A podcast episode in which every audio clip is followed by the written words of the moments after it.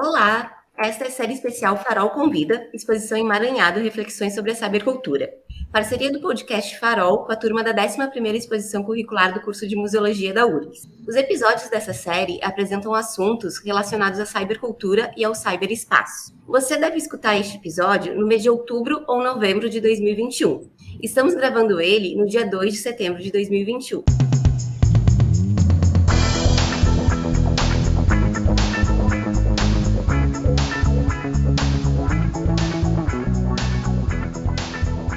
Eu sou a Suzana, jornalista, estudante de museologia, integrante da equipe Farol, e uma das apresentadoras desse podcast.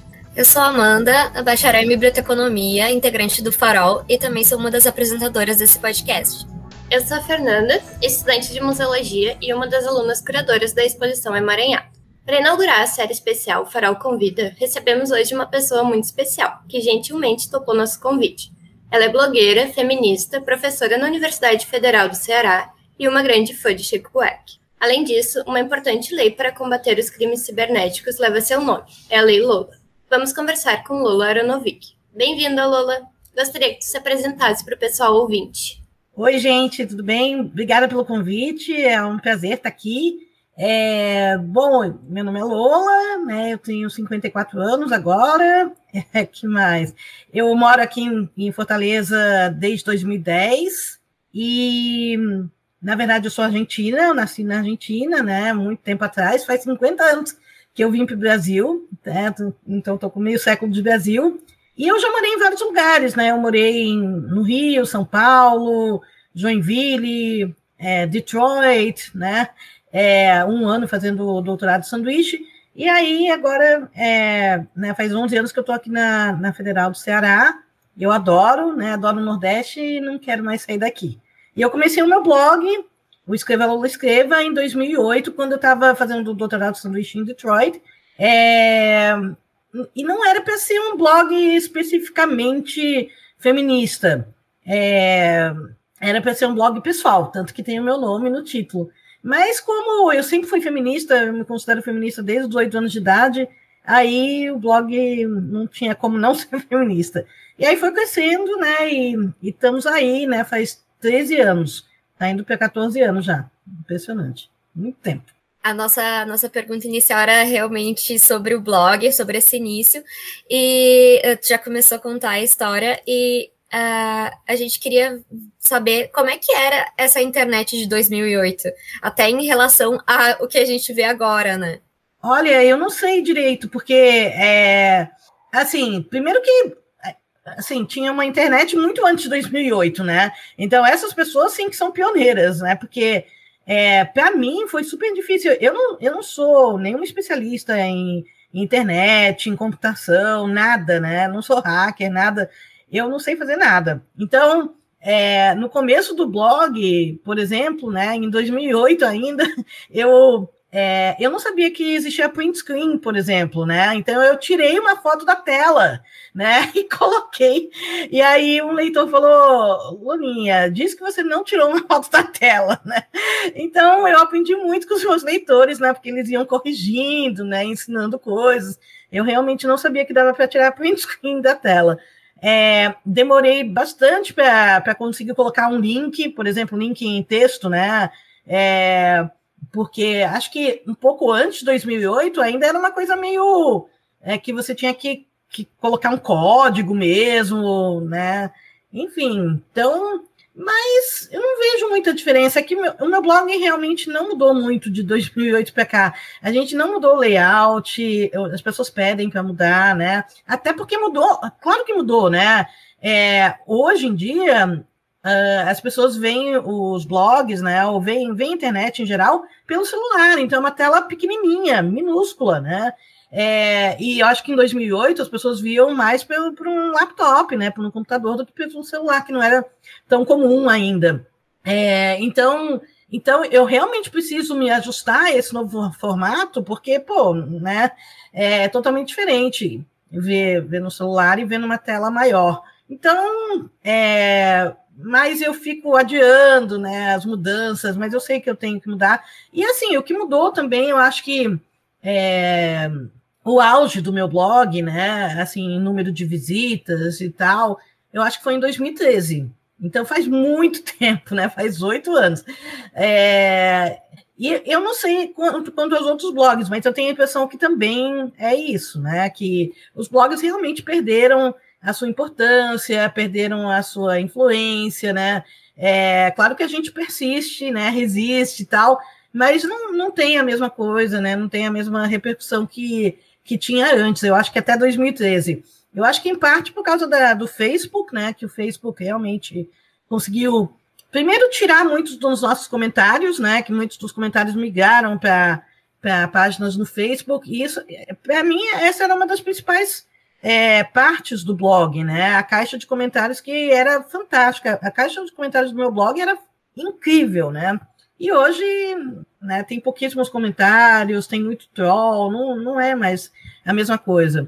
E, e, e assim, é aquele negócio de a palavra textão né, é, ficou, né, pegou, ficou, foi, ficou pejorativa mesmo, né, e é o que os, a maior parte dos blogs fazia, pelo menos o meu blog faz, né, que é textão. Então, a gente até tenta, de vez em quando, diminuir um pouco o tamanho dos textos tal, mas, mas tem gente que não quer mais ler, né, assim, o Instagram, por exemplo, é, é só foto, né? Eu não, sou, eu não tô no Instagram, então eu não sei muito bem. Mas é só foto, né? Não tem, eu tenho um texto bem pequeno. Então as coisas realmente mudaram, né? De, de 2008 para cá. Pois é, essa yeah. questão do. Eu vou, eu vou, deixar a Suzana falar, até por causa do background de, de, comunicação que ela tem, mas a questão, eu acho que as redes sociais foram roubando realmente esse espaço do blog, né? E as coisas parece que hoje em dia são cada vez mais rápidas, e tu comentaste do textão como uma coisa pejorativa, parece que ninguém tem tempo para ler um texto que é um maior do que dois parágrafos, assim, né? Então, eu sei porque eu mantive um blog pessoal até um 2014, alguma coisa assim, e a gente vê um declínio, assim, do, de, desses blogs, né? Até com o surgimento de. Das, e não surgimento, mas o sucesso das redes sociais, tipo o Facebook, principalmente o Twitter, que a gente vai comentar depois, mais à frente. Mas essa coisa do microblog. Né? O YouTube também cresceu hum. muito, né? Eu acho que 2008 era muito pouco, é, é até 2013 eu acho que não, não, fazia o sucesso que, que tem hoje. Então, realmente, os, as imagens né, substituíram bastante os textos e é, para mim é uma pena, porque o que eu gosto mais é, é texto, né? Então. Ai, sim, e, e agora eu percebo o quanto tempo que eu te acompanho, assim, desde 2008, 2009, e tu falando dos comentários, realmente, assim, era é muito rico as discussões que tinham ali na, na dos comentários, tudo. E até tem esses tempos eu vi, acho que foi no próprio Twitter, o pessoal reclamando que, tipo, ah, eu só quero achar uma informação rápida. Não quero me inscrever no canal, não quero estar tá vendo todo o tutorial por vídeo tal, né? Mas mas falando, né, desse tempo, já que acompanho o teu, teu trabalho, Lola, e lembrando que, assim, que a primeira vez que eu ouvi falar em mascos, em chãs, foi através do teu blog e dessa perseguição que tu, né, sofre já há bastante tempo, assim, né? que não deve ser fácil lidar com tudo isso. E daí a gente queria conversar contigo também, como é que é isso, né? Como que tu faz para lidar com esses hates todos e qual é, assim, as tuas percepções sobre esses espaços do, do e esses seres que frequentam, assim, né? Ah, não sei nem por onde começar. É, é realmente é, é o lado muito desagradável, né, da internet. Acho que do mundo em geral, né, não é só, só a internet. Se não fosse a internet, eles provavelmente se manifestariam de outra forma. Mas a internet realmente tem muita, muito espaço para essa gente que, infelizmente, é, não é gente boa, né? São é, assim, eu mudei bastante, né, nesse tempo todo, porque antes de 2008, até, sei lá, até antes de 2010, eu acreditava em liberdade de expressão total, assim, né? Eu achava que até nazistas poderiam falar, sabe, que é, que não deveria ter nenhum tipo de censura, nenhuma proibição. Só que aí você começa a ver qual é a vantagem, né, para a sociedade que, que essas pessoas tenham voz, tenham, tenham espaço para para angariar novos seguidores, para convencer jovens a, a cometerem massacres, por exemplo, em escolas, em universidades, em palestras. isso aí é extremamente perigoso, né? Não traz nada de bom para a sociedade, muito pelo contrário. Então, é, eu mudei, né, o meu jeito de, de ver. Eu, eu sou muito fã de liberdade de expressão, mas acho que tem que ter limite, sim, né? É, é, não dá para simplesmente confundir, né, liberdade de expressão com liberdade de opressão, né, com, com um sinal verde para poder fazer o que quiser na, na internet, para ameaçar mulheres, atacar mulheres, espalhar todo tipo de fake news, né? Então é muito, muito ruim. É, o meu blog, desde o começo, né, desde 2008, um, ele, ele tinha apareceram os trolls, né? Bem normal. Acho que desde o primeiro dia do blog já tinha troll. É, mas no começo, até 2010, por aí, né? Até, sei lá, 2012, de repente, era. Não eram tantos trolls, sabe? E os trolls no meu blog, eu acho que não são muito diferentes dos trolls de qualquer blog ativista, né? De, de esquerda. Tanto faz se for LGBT, do movimento negro, feminista. Eu acho que é, assim, de, de body positive, né? De aceitação do corpo, de de blog contra o capacitismo, qualquer coisa, né? Eu acho que é muito parecido o perfil do troll, né? Então, o meu troll sempre foi homem de esquerda, de direita, de extrema direita, muitas vezes, né? Branco, hétero, muito, muito conservador, né? Reacionário mesmo, é, e, e super preconceituoso, né? Até agora, eu nunca conheci um cara que fosse apenas machista, né? Eles sempre são machistas, racistas, LGBTfóbicos, gordofóbicos, capacitistas, etaristas, tudo que vocês puderem imaginar, né? Vem o combo de preconceito junto. Então, é...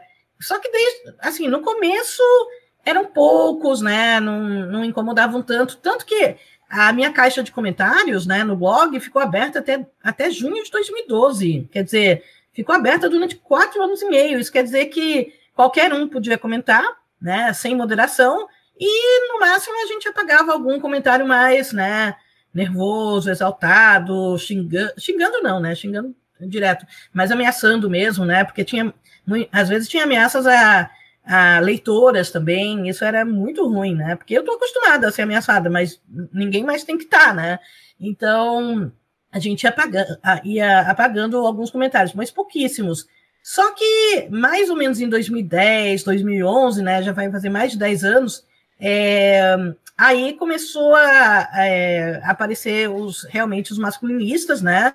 Eu apelidei de masculos. Tem gente que fala masco, tem gente que fala masculo, não me importa com a pronúncia. Mas eu chamo de masculo, né? É, e aí foi que foi um termo que eu criei, né? É, é só uma abreviação, mas também ficou um termo muito pejorativo, né? E, e, ninguém mais queria se chamar de masculinista no Brasil, porque porque sabia que ia ser reduzido ao masculino, né? E ficou um termo, um, um termo muito ruim para eles. Mas então foi um encontro é, que, que já tinha desde o começo, né?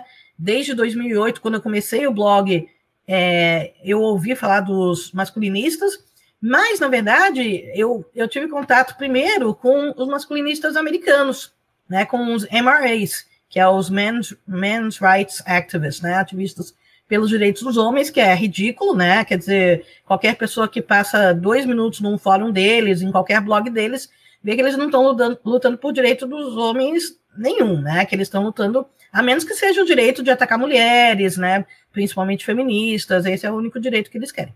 Então, é, o primeiro contato foi com, foi com eles. Não, não contato assim, né? É, de duas partes, era que eu fiquei sabendo que eles existiam, né? Eu não sabia, antes do blog eu não tinha a menor ideia, nenhuma ideia, né? E como eu sempre digo, eu não estava acostumada com esse nível de misoginia, né? Claro que eu, por ser feminista, por ser mulher, né? É claro que eu tive grandes é, experiências, né? Com misoginia na minha vida pessoal, mas com esse nível de misoginia, sabe, é, para mim foi, foi novidade. Eu não sabia, não sabia que existiam grupos organizados de homens é, para atacar mulheres, né, que odeiam mulheres. Para mim realmente foi foi uma novidade muito ruim, né? E, e aí os masculinos brasileiros, eu é, o meu primeiro contato, né, com eles, que não foi um contato, né, foi também saber da existência deles, foi em outubro de 2008, né, é, que foi durante o caso Eloá, né? Então é, eu escrevi vários posts, né, porque eu estava indignada com o caso Eloá, assim como né, a maior parte dos brasileiros, e, e um desses é, posts, né, era sobre uma comunidade do Orkut que tinha sido recém-criada, porque naquela época praticamente não tinha Facebook, né? Era Orkut mesmo aqui no Brasil, 2008. Então, eles fizeram uma comunidade chamada Eloá Virou Presunto, né? Já foi tarde, uma coisa assim. E aí, comemorando a morte de uma menina de 15 anos, chamando a menina de vadia, inventando todo tipo de fake news que elas estavam fazendo morgia na casa, e o pobre Lindenberg, né, o, que já virou um herói para eles, virou um ícone para eles, porque ele matou a Eloá e ficaram muito chateados que ele não tinha matado a Nayara. Coisas assim, eu não consegui imaginar, né? Como que alguém pode comemorar né, o assassinato de uma menina de 15 anos? Eu não, para mim, né, que estava na casa dela estudando com amigos, para mim foi uma coisa impensável. E eu não sabia quem, quem eram essas pessoas, né, esses caras. Eu fiquei chocada, muita gente ficou chocada também. É, mas eu só vim de, a saber bem depois, anos depois, que eram masculinistas brasileiros, né? Que eram uma quadrilha mesmo de, de masculos. Eles já sabiam da minha existência desde, desde que eu comecei o blog, né? É, porque o blog foi crescendo e eles, como eles são é, super misóginos, antifeministas, é, a missão deles é atacar feministas, principalmente. Então, só que é, como eu frequentava muito pouco o Orkut, né, é, muitas coisas não chegavam até mim. Né, eu, eu nem ficava sabendo, só depois que eu fiquei sabendo que eles já falavam de mim desde 2008, mas não, não chegava até meu blog. E foi chegando, né? Aí eu vi que tinha vários grupos desses, né? Eu comecei a entrar num, num fórum, né? É, não era um chan, era um fórum né, aberto, sei lá.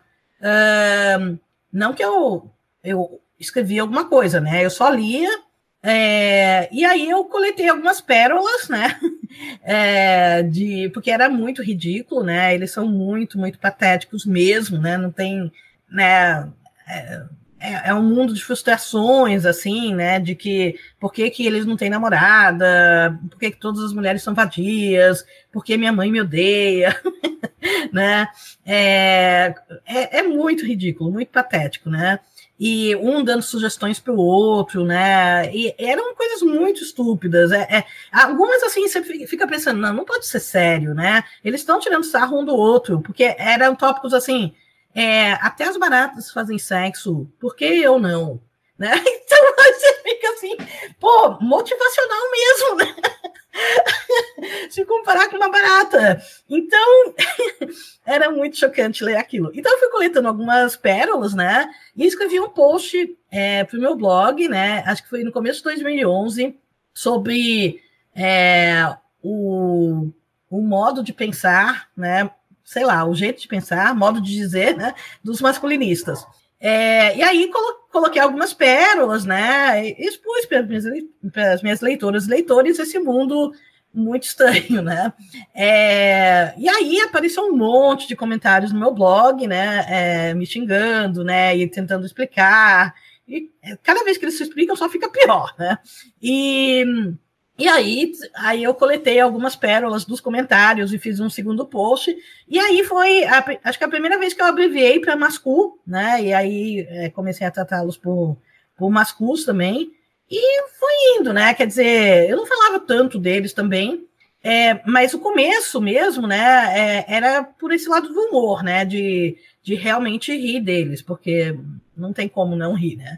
Só que aí ficou sério o negócio, né? Porque em abril né, de 2011 veio o massacre do Realengo e, e o Wellington, né, que cometeu o massacre, era um mascu, ele frequentava esses, esses fóruns, esses chãs, né, então aí ficou, ficou sério, né, não dava mais para rir, eu, quer dizer, eu sou a favor de rir, eu acho que o humor é uma arma, né?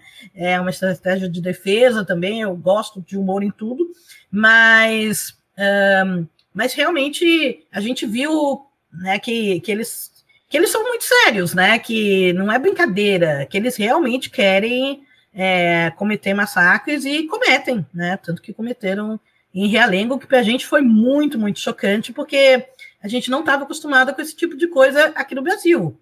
Né? Não é como nos Estados Unidos que todo, toda semana, literalmente toda semana, tem algum massacre em escola ou universidade. Aqui não, não existia isso. E, né, e a, a gente vê que a mídia não soube tratar também disso, né? Porque foram é, dez meninas, né? E dois meninos, e as explicações que a mídia dava para essa diferença, né? De, né, de gênero era que foi, coisas ridículas, né? Que as meninas correm menos, que as meninas sentam na frente da sala, né? Então ele entrou atirando e matou mais meninas. E não foi nada disso, né? As testemunhas que sobreviveram falaram mesmo, continuam falando que ele entrou para matar meninas, né? E que ele separava meninas dos meninos, que nos meninos ele atirava para ferir, nas meninas ele atirava para matar. Então, né? Aí a gente vê uma diferença, eu acho, né? Uma diferença grande com o massacre de Suzano, né? Que veio oito anos depois, né? Que foi em março de 2019, é, porque realmente é, a mídia já começou a tratar como um crime misógino, né? Já começou a falar dos chans, né? Que, que o crime foi planejado nos chans, não tratou mais como uma tragédia, um incidente, mas como um massacre mesmo, né? Então, acho que a mídia também se, se adaptou a isso. Mas é, é, é eu, na verdade, então teve, teve isso do, do Realengo, né? Que para a gente foi muito chocante. É, nessa, nesse período, uh, no dia seguinte a Realengo, vários blogs masculos fecharam, porque eles sabiam que o Wellington era um deles, né? E que a Polícia Federal iria investigar né, a ligação entre eles. Então teve vários blogs que fecharam. E um deles era o maior, era o maior blog masculinista, que era o blog de um tal de Silvio Queires, né? que não era o nome real nem nada. Era um blog extremamente misógino, né? É, horrível, horroroso, né? É, mas tinha um certo humor, né? Então, é, o humor disfarçava um pouco essa misoginia. E o cara é, simplesmente sumiu, sem dar nenhuma explicação, sumiu, deixou de atualizar o blog durante seis meses. E em agosto ele voltou. Primeiro ele falou que não tinha mais nada a ver com, com o blog, e uma semana depois, o blog dele voltou, quer dizer, nunca tinha saído do ar, né? Mas voltou. Ou a gente não sabe muito bem se, for, se era outro blog com o mesmo título, não sei. Mas é, a gente ainda não sabe a ligação entre esse tal de Silvio Queires, né? E o que veio em seguida. Porque o blog voltou ainda mais radical, né? Ainda mais extremista do que já era. Então, e sem muito humor, né? Sem humor. Então era realmente com as piores coisas. Era é, recompensas para quem me matasse, para quem matasse John Willis, é, posts tipo seja homem, mate uma mulher hoje, mate um negro, mate LGBT, né? É, prometendo um massacre já na no prédio de ciências sociais da UNB, né? Foi bem rápido essa. E assim, eles faziam de tudo para chocar e para conseguir atrair mais gente. Então eles é, defendiam estupro corretivo para lésbicas, legalização do estupro, legalização da pedofilia, né, coisas realmente horrível, horríveis. E colocavam assim, é, para atrair realmente tudo que eles podiam, né? Então, até protetores de animais, né? Porque eles começaram a colocar fotos horríveis e vídeos de animais sendo torturados e mortos e estuprados e tal. Então, para atrair também é, as pessoas que defendem animais. Então foi um carnaval, né? É, esse, esse site horrível, esse site de ódio, né? Atraiu, é, viralizou, né? Porque isso também mudou, né? De é, 2011 para cá, né? Eu acho que hoje as pessoas sabem melhor é, que não é conveniente a gente divulgar um site de ódio, né? Que é, que é muito melhor denunciar do que falar, olha que coisa horrível, e aí você dá o link e um monte de gente vai parar lá, né? Então não é bom. E aí foi, foi isso, né? Teve quase 70 mil denúncias na SaferNet, né? SaferNet era é a, a, primeira ONG, né, que lida com, com denúncias na internet. É, o blog não estava hospedado no Brasil, Então a gente às vezes conseguia derrubar, aí voltava em seguida, é, ia de Chicago para Malásia, para Singapura, sei lá, foi, né, rodou o mundo assim. E, e foi, foi horrível, né? Porque eles continuavam ameaçando e cometendo todo tipo de atrocidades e demorou muito para acontecer alguma coisa, né? Porque, como eu falei, o blog começou em agosto de 2011 e eles só foram presos, né? Os dois principais autores é, só foram presos em em março, não, abril de 2012. Então foram muitos meses, né, com esse site de ódio no ar. Foi, foi muito horrível. E aí eu fui uma das que mais denunciou, né, o, o site de ódio. Na época tinha o Anonymous, né, o grupo Anonymous era um grupo mais de esquerda do que hoje, imagino.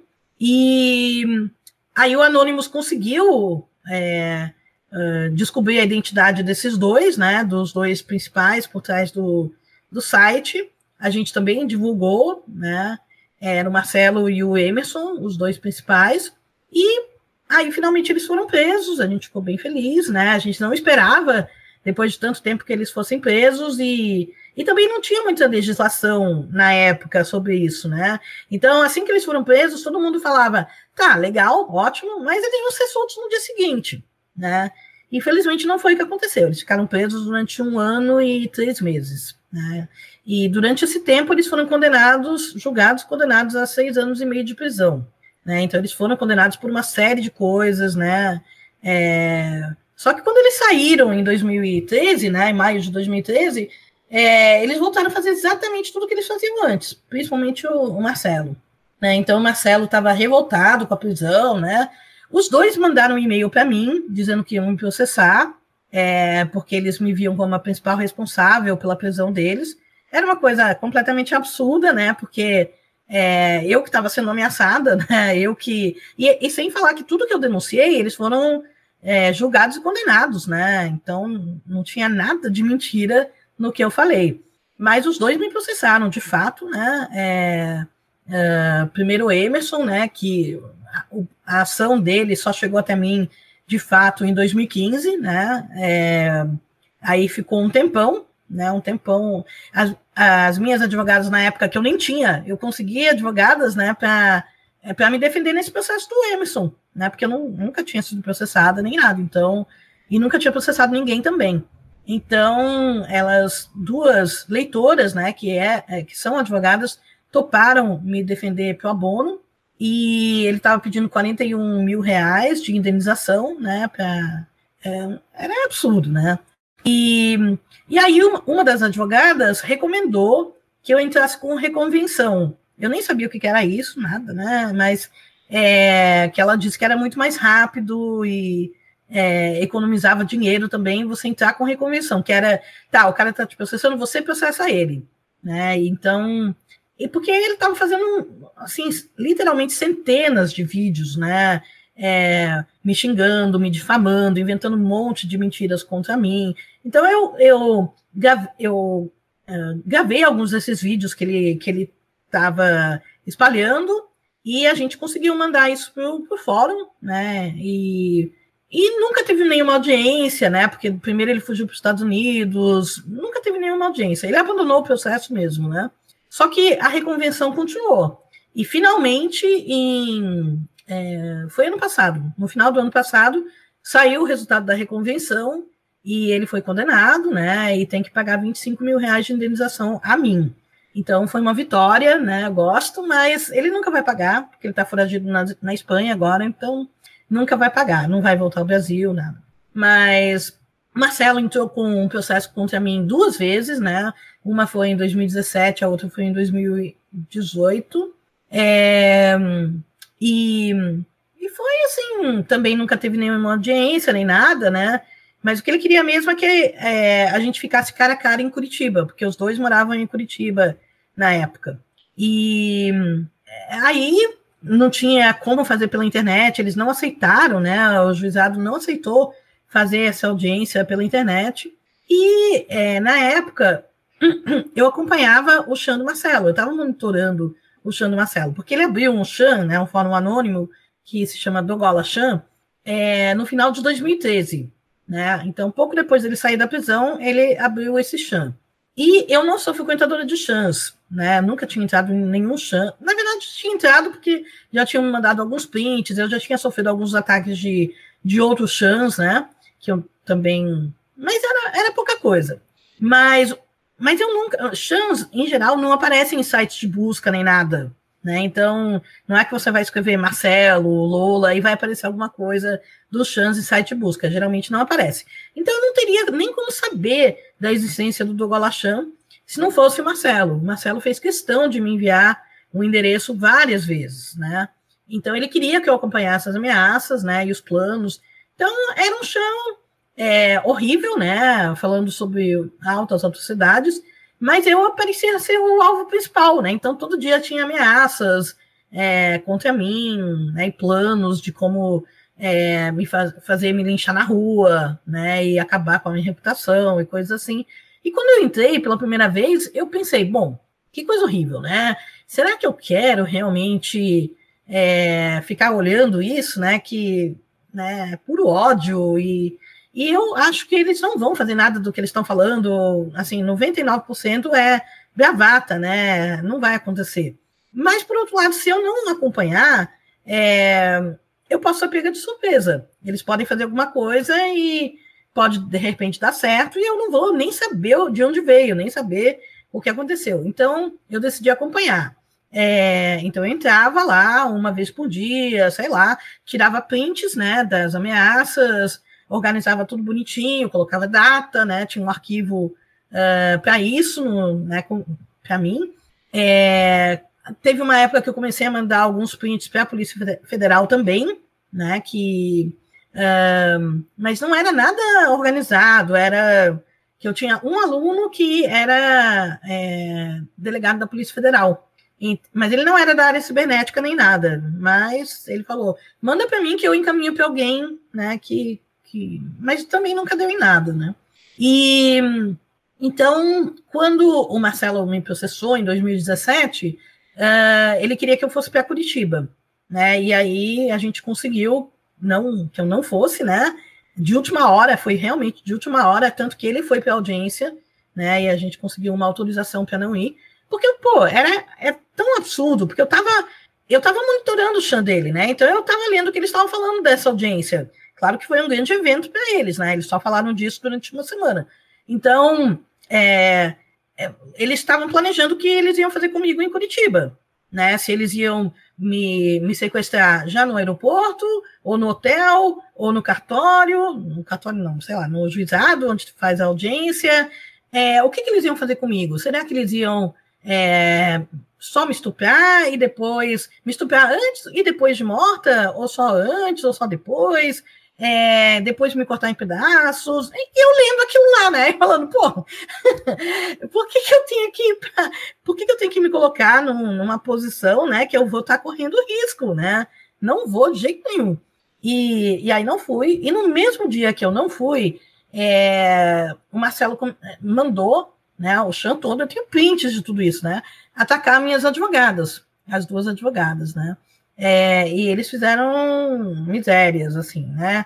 Porque eles já estavam fazendo doxing, né? A partir de 2016, mais ou menos, eles começaram a fazer doxing, que, para quem não sabe, é né, conseguir os dados pessoais de uma pessoa, né? Endereço residencial, telefone, CPF, RG, é tudo, tudo que puder, né? Onde trabalha, é, endereço da mãe, né? Tudo, escola onde estuda escola onde a filha estuda, tudo que puder, né? E eles divulgam, eles colocam isso em arquivos abertos na internet para que todo mundo saiba.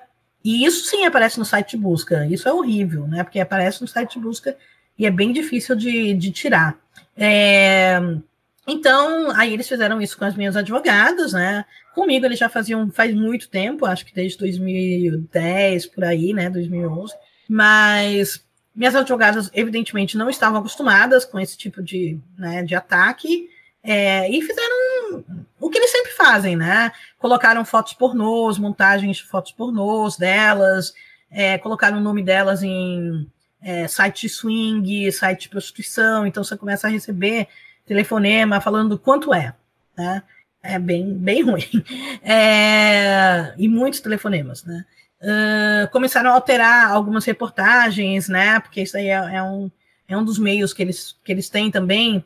Que, por exemplo, eles pegam alguma reportagem de alguma advogada, né, que porventura trabalha para o tráfico de drogas, por exemplo, né, defenda algum traficante, que acontece, né, normal, e de repente alguma advogada foi pega levando droga para, né, às vezes até levando droga na vagina e tal, sei lá, tem algumas matérias assim. Então o que, que eles fazem? Sutilmente eles alteram o nome da advogada colocam o nome da minha, das minhas advogadas e colocam umas fotos assim das minhas advogadas, né, no meio da reportagem. E aí colocam essa reportagem, lançam assim em, em arquivos também, né, na, na internet e, e muitas vezes quando você digitar o nome da advogada vai aparecer essa reportagem, que é uma completa fabricação, né, uma montagem e tal, mas é tudo feito para acabar com a reputação de uma pessoa. E fizeram tudo, né? Assim, mandaram é, ameaças e é, fotos pornôs para os clientes das advogadas, né? Uma, uma trabalhava num, num, numa firma de advocacia, enfim, né? Elas saíram do meu caso no mesmo dia, né? E eu não culpo de jeito nenhum, porque realmente é horrível, né? E você, ninguém tem que passar por isso. E então a gente acabou não tendo audiência nem nada, né? Com o Marcelo eu não entrei com reconvenção, porque era inútil. Depois ele entrou com outro processo, aí ele foi preso antes, né? É, e aí acho que, que acabou, né? Pelo menos. Ele estava. Era impressionante, porque ele estava no sétimo semestre de direito, né? É, numa o que eles chamam de unisquina, né? Então, numa universidade particular, não muito bem né, vista, em Curitiba. É, porque o, a intenção dele realmente era ele se formar advogado para poder processar todo mundo, né? Para poder processar todo mundo e, inclusive, ganhar dinheiro com isso, né? Porque ganhar dinheiro com não só com as indenizações, mas também com um tipo de chantagem mesmo, né? Então, eu largo o seu caso se você é, pagar tanto para mim, né? Então, esse tipo de coisa. Ele estava no sétimo semestre, né? Então, é, e ele estava tentando convencer muita gente do Chan a me processar também. Porque a ideia realmente era aquele negócio. Eles sabiam que não iam ganhar, né? Que não tinha muita chance de, de ganhar, mas era me levar para vários lugares, né? Do país e atrapalhar minha vida. E quem sabe. E, e, cada lugar que eu ia teria ameaças também, né? Então é, é, é muito ruim. Né?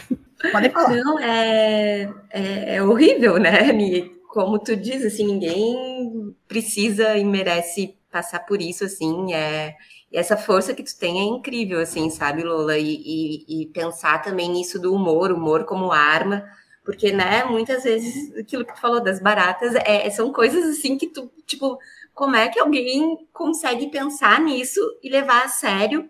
E eu fiquei também que, enquanto te escutava, pensando nas questões da mídia, assim, né? Até o próprio caso Eloá, para quem não lembra, né? Teve aquela cobertura ao vivo, praticamente, do sequestro, e muito se discute o quanto a imprensa teve um papel uh, no que, né, no desfecho ou não, assim. Realengo também, eu lembro que me chamou muito a atenção, que para mim também estava, como também já acompanhava ali teu blog bastante tempo, a primeira coisa que veio, tipo, nossa, tá, a misoginia tá muito evidente aqui, né? Muito latente, assim. E, no, e uma das percepções que eu tenho parece que que eles né, vão se articulando nesse submundo em camadas, mas o ódio acaba sendo espalhado na, nessa camada mais mais superficial, assim, superficial no sentido de fácil, né? Eles conseguem, que nem tu falou das advogadas, deixar isso na procura, sendo que a, articulação deles é nessa camada mais profunda, assim, né? E uma outra coisa que eu ia comentar, né, que a, a Lula deu basicamente uma aula ali falando sobre os chãs e tal, porque uh, até tu mencionaste lá uh, o Douglas Chan, que era o, o fórum uh, criado pelo Marcelo e tal, que para o pessoal que não sabe, eles teve o massacre de Suzano também foi articulado lá, então uma coisa que a Lola também já tinha comentado, já tinha denunciado, e como esses uh, fóruns uh, são utilizados para uh, organizar esse tipo de, de crime e depois uh, tu tem uma heroicização da, da, pessoa que cometeu isso, né? E a gente, eu acho que a gente tem que pensar também em como a mídia trata também uh, essa coisa de mostrar todos os detalhes e mostrar as fotos dos, uh, dos das pessoas que cometeram isso, porque eles viram literalmente mitos e heróis para essas pessoas, né? E talvez a gente tenha que repensar essa forma também de não, talvez, divulgar tanto a imagem e fazer, contribuir para a fama dessas pessoas que realmente eles querem uh, a, atenção para o ato e para eles mesmos, né? Para eles mesmos.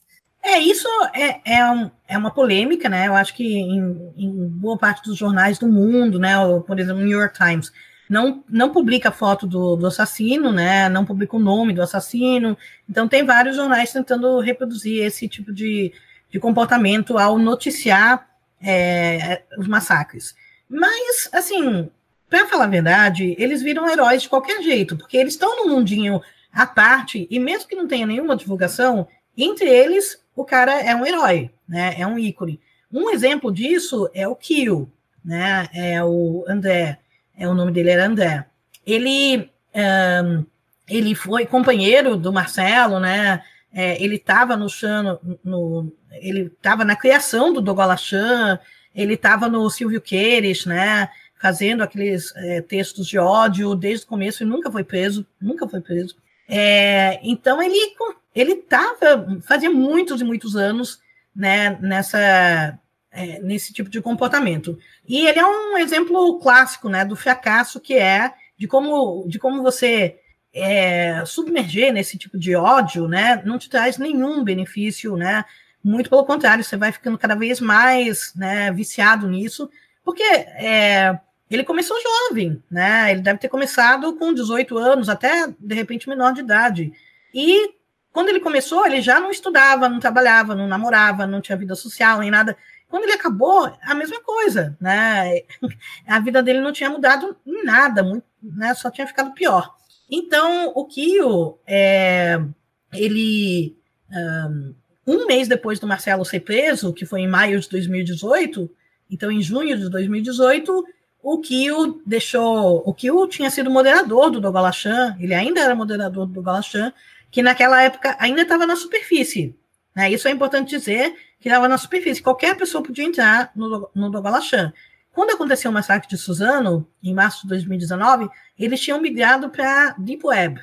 Né? Então aí é diferente. Deep Web é diferente. Eu nunca entrei na Deep Web, nem sei como entrar. Tem que equipamento específico. Não, sei lá, né? Tem que ter Tor. Eu não tenho Tor, não tenho nada. Então, eu nunca entrei na Deep Web. É, e eles ficaram. E, e para o Douglas Chan foi ótimo ter ido para a Deep Web. Foi. foi o, o, o Chan cresceu muito na Deep Web. Né? Lá ele realmente encontrou seu público. Porque quando ele estava na superfície, era um Chan minúsculo. Era um Chan que muitas vezes, assim, não tinha comentários, ou é, tinha pouquíssimos comentários, não tinha é, threads, né, fios novos. Então, é, era um site bem pequeno, um chão bem pequeno, mas na Deep Web ele cresceu bastante. Enfim, aí então, quando ainda estava na superfície, em junho de 2018, o Kio é, deixou um recado no, no Dogalachan, dizendo que a vida dele era uma tragédia, que não valia nada, que não tinha futuro mesmo, né, e que ele ia se matar. Isso é muito comum, né, e o Kio era é, tinha tendências suicidas, inclusive eu tinha tido uma denúncia de que ele tinha é, convencido um cara a se matar, né, em outro chão. Bom, e aí, quando ele deixou esse recado, ele ouviu é, o refrão, o típico refrão no chão, né, que é leve a escória junto. Então, não se mate sem antes você matar alguém, né? E, e, eu li aquilo, né? Tirei print daquilo. Tinha gente falando assim: vamos fazer uma vaquinha para você ir até Fortaleza, matar a Lola, né? É, vamos, né? Mas o negócio não prosperou. E para falar a verdade, a, a, gente não sabia, ninguém sabia que o que o tinha uma arma, por exemplo, né? A gente não sabe dessas coisas. É, mas o fato é que na mesma noite ele morava em Penápolis, saiu nas ruas de Penápolis e abordou duas moças numa praça, né, Penápolis, que é interior de São Paulo, uma cidade minúscula, é, e ele devia estar muito nervoso, as moças ficaram com medo, né, porque ele devia estar completamente alterado já, e elas saíram correndo, e ele, tirou em uma delas pelas costas, né, na nuca. É, e aí andou mais um, sei lá, deu a volta no quarteirão e se matou, né? Então, a, a moça, né, ela, ela ainda sobreviveu durante uns 20 dias, né, na UTI, ela ia ficar paraplégica, mas ela também não resistiu e, e morreu. Então, isso foi horrível, foi, né, pra gente foi muito chocante, é, porque foi a, né, a, assim, a prova de que eles não estão só ameaçando, né, que eles realmente podem fazer uma coisa assim, eles mataram uma mulher. Isso não teve nenhuma repercussão, né, é, teve uma repercussão grande na região, né, em Aracatuba, né, que é a região de Penápolis e tal. Então, é, eu escrevi sobre isso no meu blog, é, porque eu fui a única, né? Ninguém mais sabia dessa história. É, acho que saiu na fórum, né? Saiu em algum site de esquerda também. Eu dei várias entrevistas para é, para jornais de Aracatuba, né? E região, porque o pessoal da região queria entender o que, que aconteceu, né? Como que é, um cara sai é, à noite na rua e mata uma mulher que ele nunca tinha visto, nunca tinha falado com ele, ela nem sabia da existência dele, assim, como, né? E a gente sabia, a gente sabia que esse era o, né, isso é que ele queria fazer. E ainda por cima, depois eu recebi um, um e-mail, né, de uma moça que conheceu o Kio e que conhecia é, a moça que foi assassinada também. E falou, ó, ela era lésbica, né, e ela estava com uma namorada na, na praça, né, então tem ainda esse componente de lesbofobia nesse, nesse crime de ódio. Foi um crime de ódio, né, e então, para a gente não teve nenhuma repercussão né, na grande imprensa, a nível nacional, não teve nada. É, o que aconteceu é que, para eles, o Kio é um, um ícone. Né? O Kio é assim, ele matou, ele foi moderador do nosso chão, né? Um orgulho para a gente, e matou uma lésbica nojenta e, né, então ele cumpriu o seu dever. Pena que ele não matou a Lola, pena que ele não foi até Fortaleza, mas mesmo assim, tá valendo. Então, é, para eles, né, a pessoa que comete um crime, não importa que não tenha repercussão, uh, vira ícone, vira herói, né, eles gravam vídeos homenageando o cara.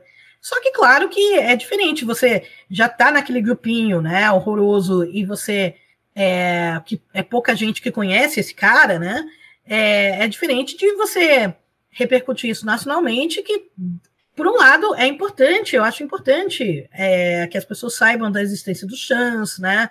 Principalmente os pais, para poderem também saber o que, que os filhos estão fazendo na internet. Porque a maior parte das pessoas não sabe, né? Não conhece.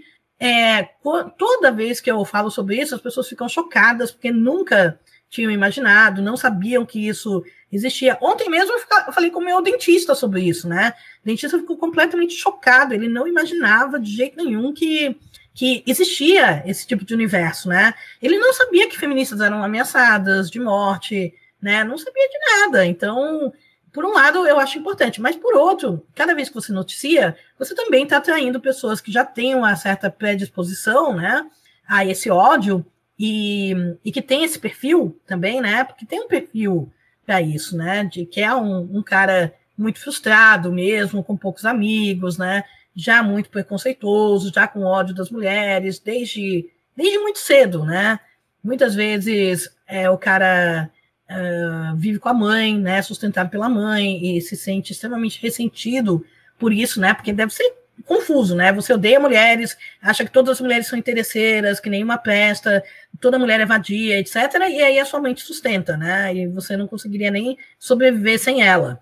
Então, Claro que a mãe não tem culpa nenhuma, né, disso, mas a gente, assim, muitas vezes, né, quando eu recebo ameaças, essa, assim, anteontem, né, acho que foi segunda, segunda, não sei, é, recebi um telefonema, né, aqui em casa, eu me sinto muito mal recebendo telefonemas, assim, né, porque eu me sinto bem, é bem muito invasivo, né, a pessoa ligar para sua casa, eu até penso em trocar de telefone, é, telefone fixo, tá, porque eu não tenho celular, é, mas assim, eu penso, quanto tempo demoraria até eles descobrirem o meu novo telefone? Né? Porque são dados meio compartilhados na internet, né? Os bancos compartilham, os bancos vendem seus dados, né? A gente sabe como funciona. Qualquer cadastro que você fizer uma vez, o seu telefone já vai estar tá meio né, fácil de encontrar para pessoas que sabem procurar.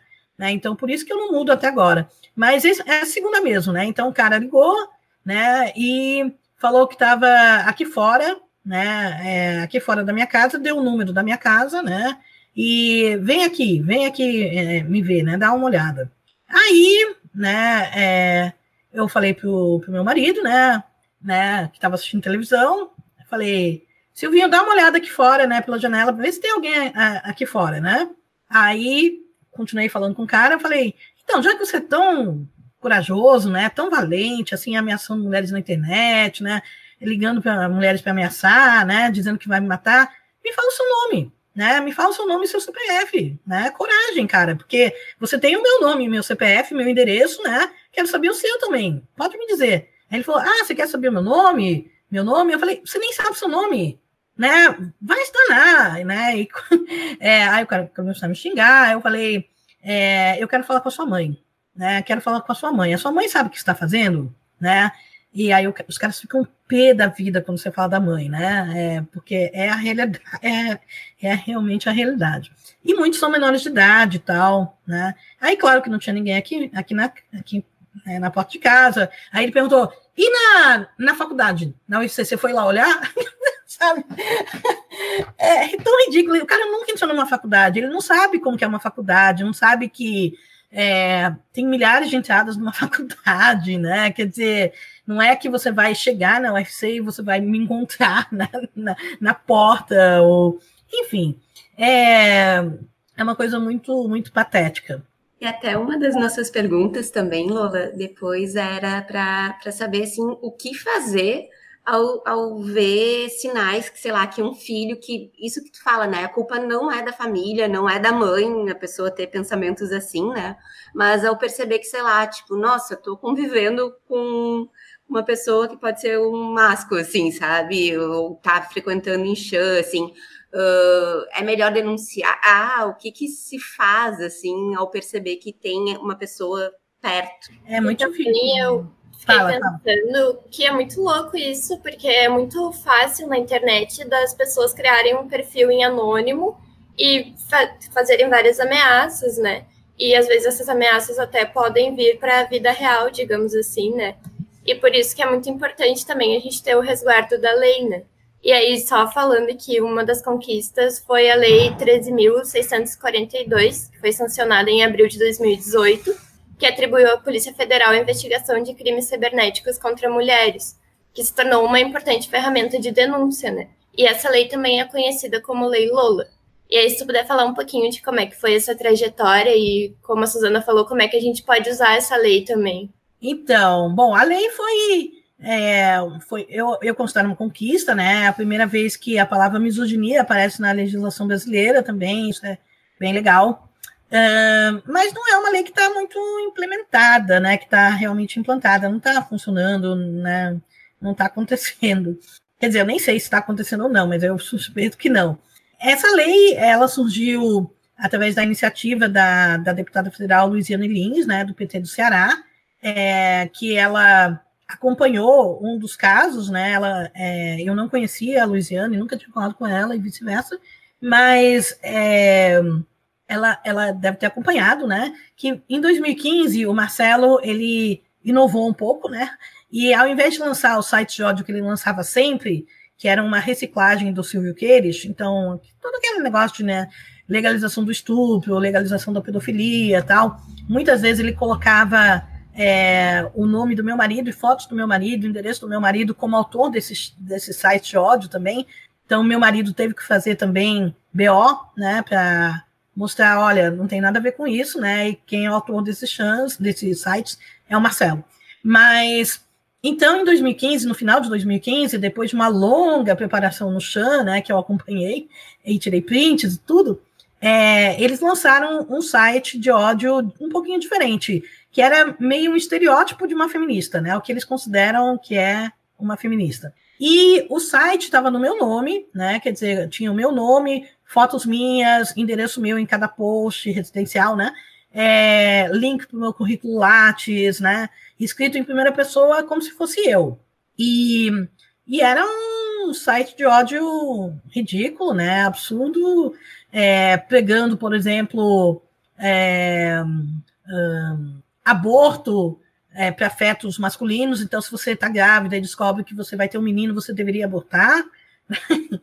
Eu nunca vi feminista defender isso, nunca, na minha vida, assim, né? Nem é muita. Toda vez que alguém viu uma coisa assim, tem que saber que isso não existe, gente, né? Isso daí é, é o estereótipo de uma feminista, a gente atacando o feminista, isso não existe.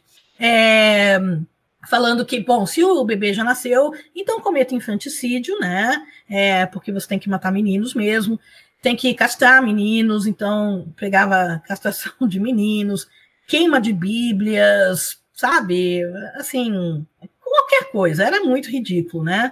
É, tinha racismo no site, né? Falando que eu odiava negros, sei lá, tinha um monte de coisa.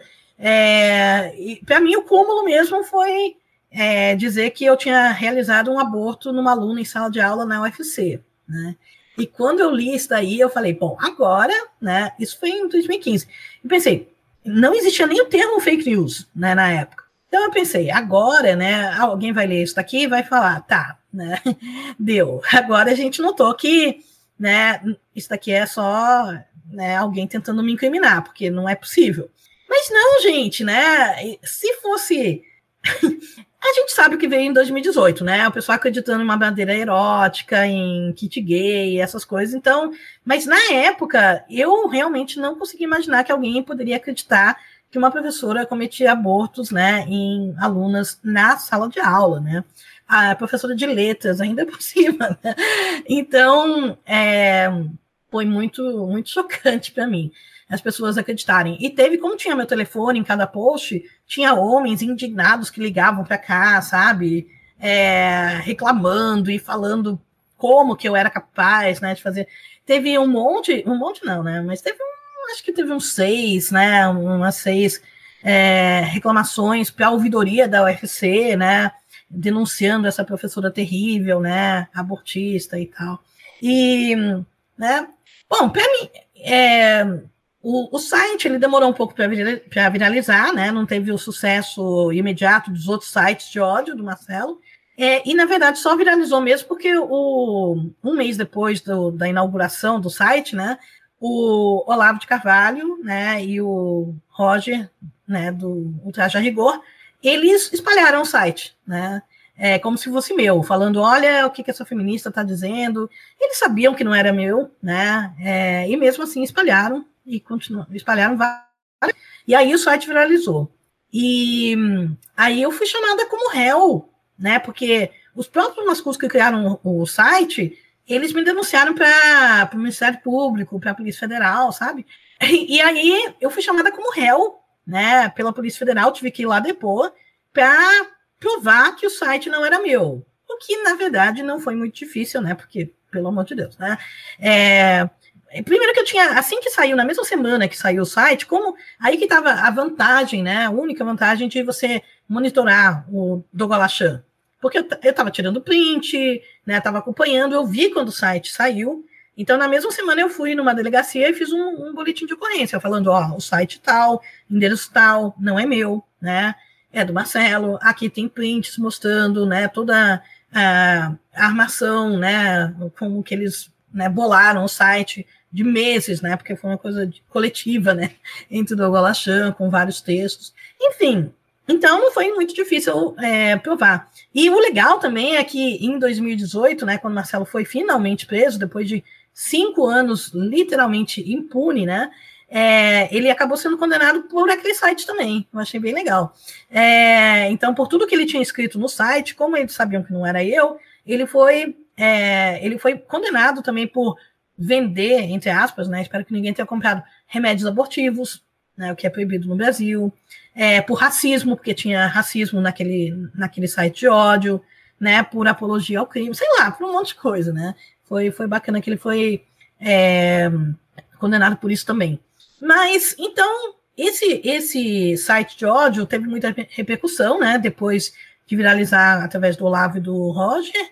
E Aí realmente teve muita repercussão na imprensa também, né? Eu dei muitas entrevistas, muita. Os jornalistas querendo entender, né? O que está acontecendo, né? Por que, que uma professora universitária, blogueira feminista, né?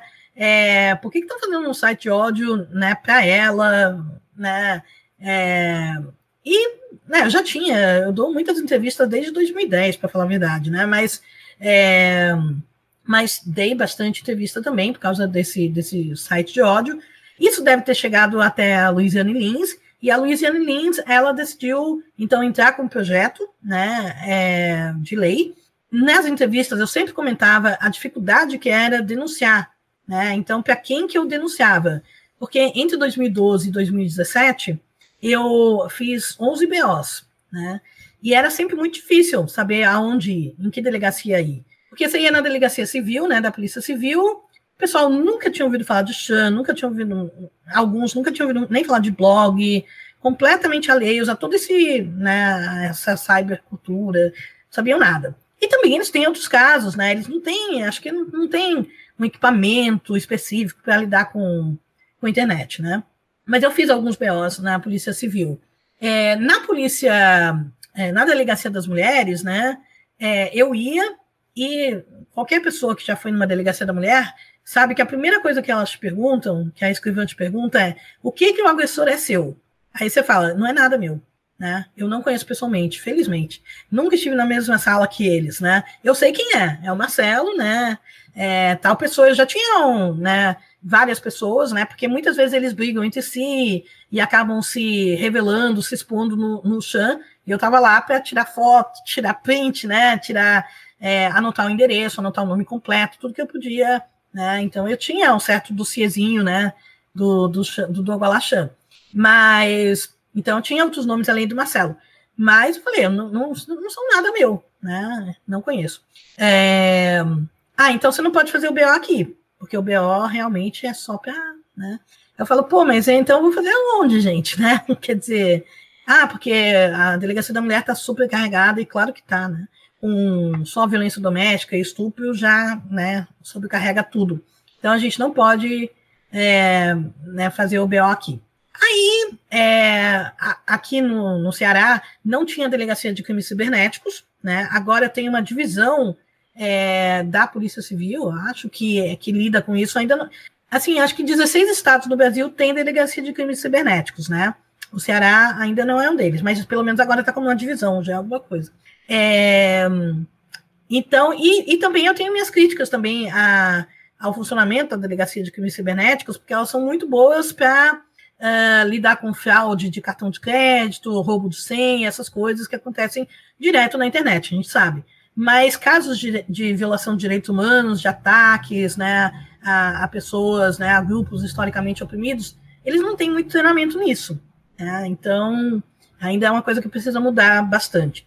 E aí, na Polícia Federal, é, eu não, não tinha nenhum retorno da Polícia Federal, né? É, na verdade, eu tive um retorno, acho que foi em 2016, uma coisa assim, né? Que um, recebi um e-mail né, de, da Divisão de Direitos Humanos da Polícia Federal, de um agente falando assim: olha, é, a gente recebeu várias denúncias que você tem enviado para a gente ao longo dos anos, né? E vários prints e tal, e a gente vai tentar investigar o seu caso, né? Então, ah, yeah! Né? Fiquei super feliz, né? É, finalmente, não é possível, que legal. É, e né? E manda mais, e sei lá, e alguns esclarecimentos, tá, né? Estou à disposição. Aí, poucos meses depois, recebo. Aí não teve mais contato. Poucos meses depois, recebo um outro e-mail do supervisor, né, de um supervisor da Polícia Federal, falando: na verdade, aquele e-mail que a gente mandou foi um erro, né? A gente não vai investigar. a Polícia Federal só investiga aqui no Brasil os crimes em que o Brasil é signatário internacional. Isso está escrito no e-mail, né? Como racismo e pedofilia. Eu não sei se ele escreveu racismo e pornografia infantil ou racismo e pedofilia, não me lembro. Mas, é, então, então, misoginia não é um crime aqui no Brasil, né? Então, a gente não pode investigar. Né, por favor, vá atrás de processos, né, processa civilmente, mas a gente não vai fazer nada. Então, né, nas entrevistas eu falava sobre isso, né, sobre essa dificuldade, onde que eu denunciava, né, é, e aí a, a Luiziane Lins certamente acompanhou essas entrevistas e decidiu justamente bolar um projeto de lei para atribuir à Polícia Federal a obrigação né, de investigar crimes contra mulheres na internet, porque, assim como eu, tinha um monte de. tem um monte de mulheres né, que não sabem nem o que fazer, né? Assim, quando, quando você começa a receber esse tipo de ameaças e ataques e tal. Então, aí surgiu a Lei Lola, né? É, fui, fiquei muito honrada em ter uma lei com meu nome, claro. Foi aprovado em tempo recorde, né?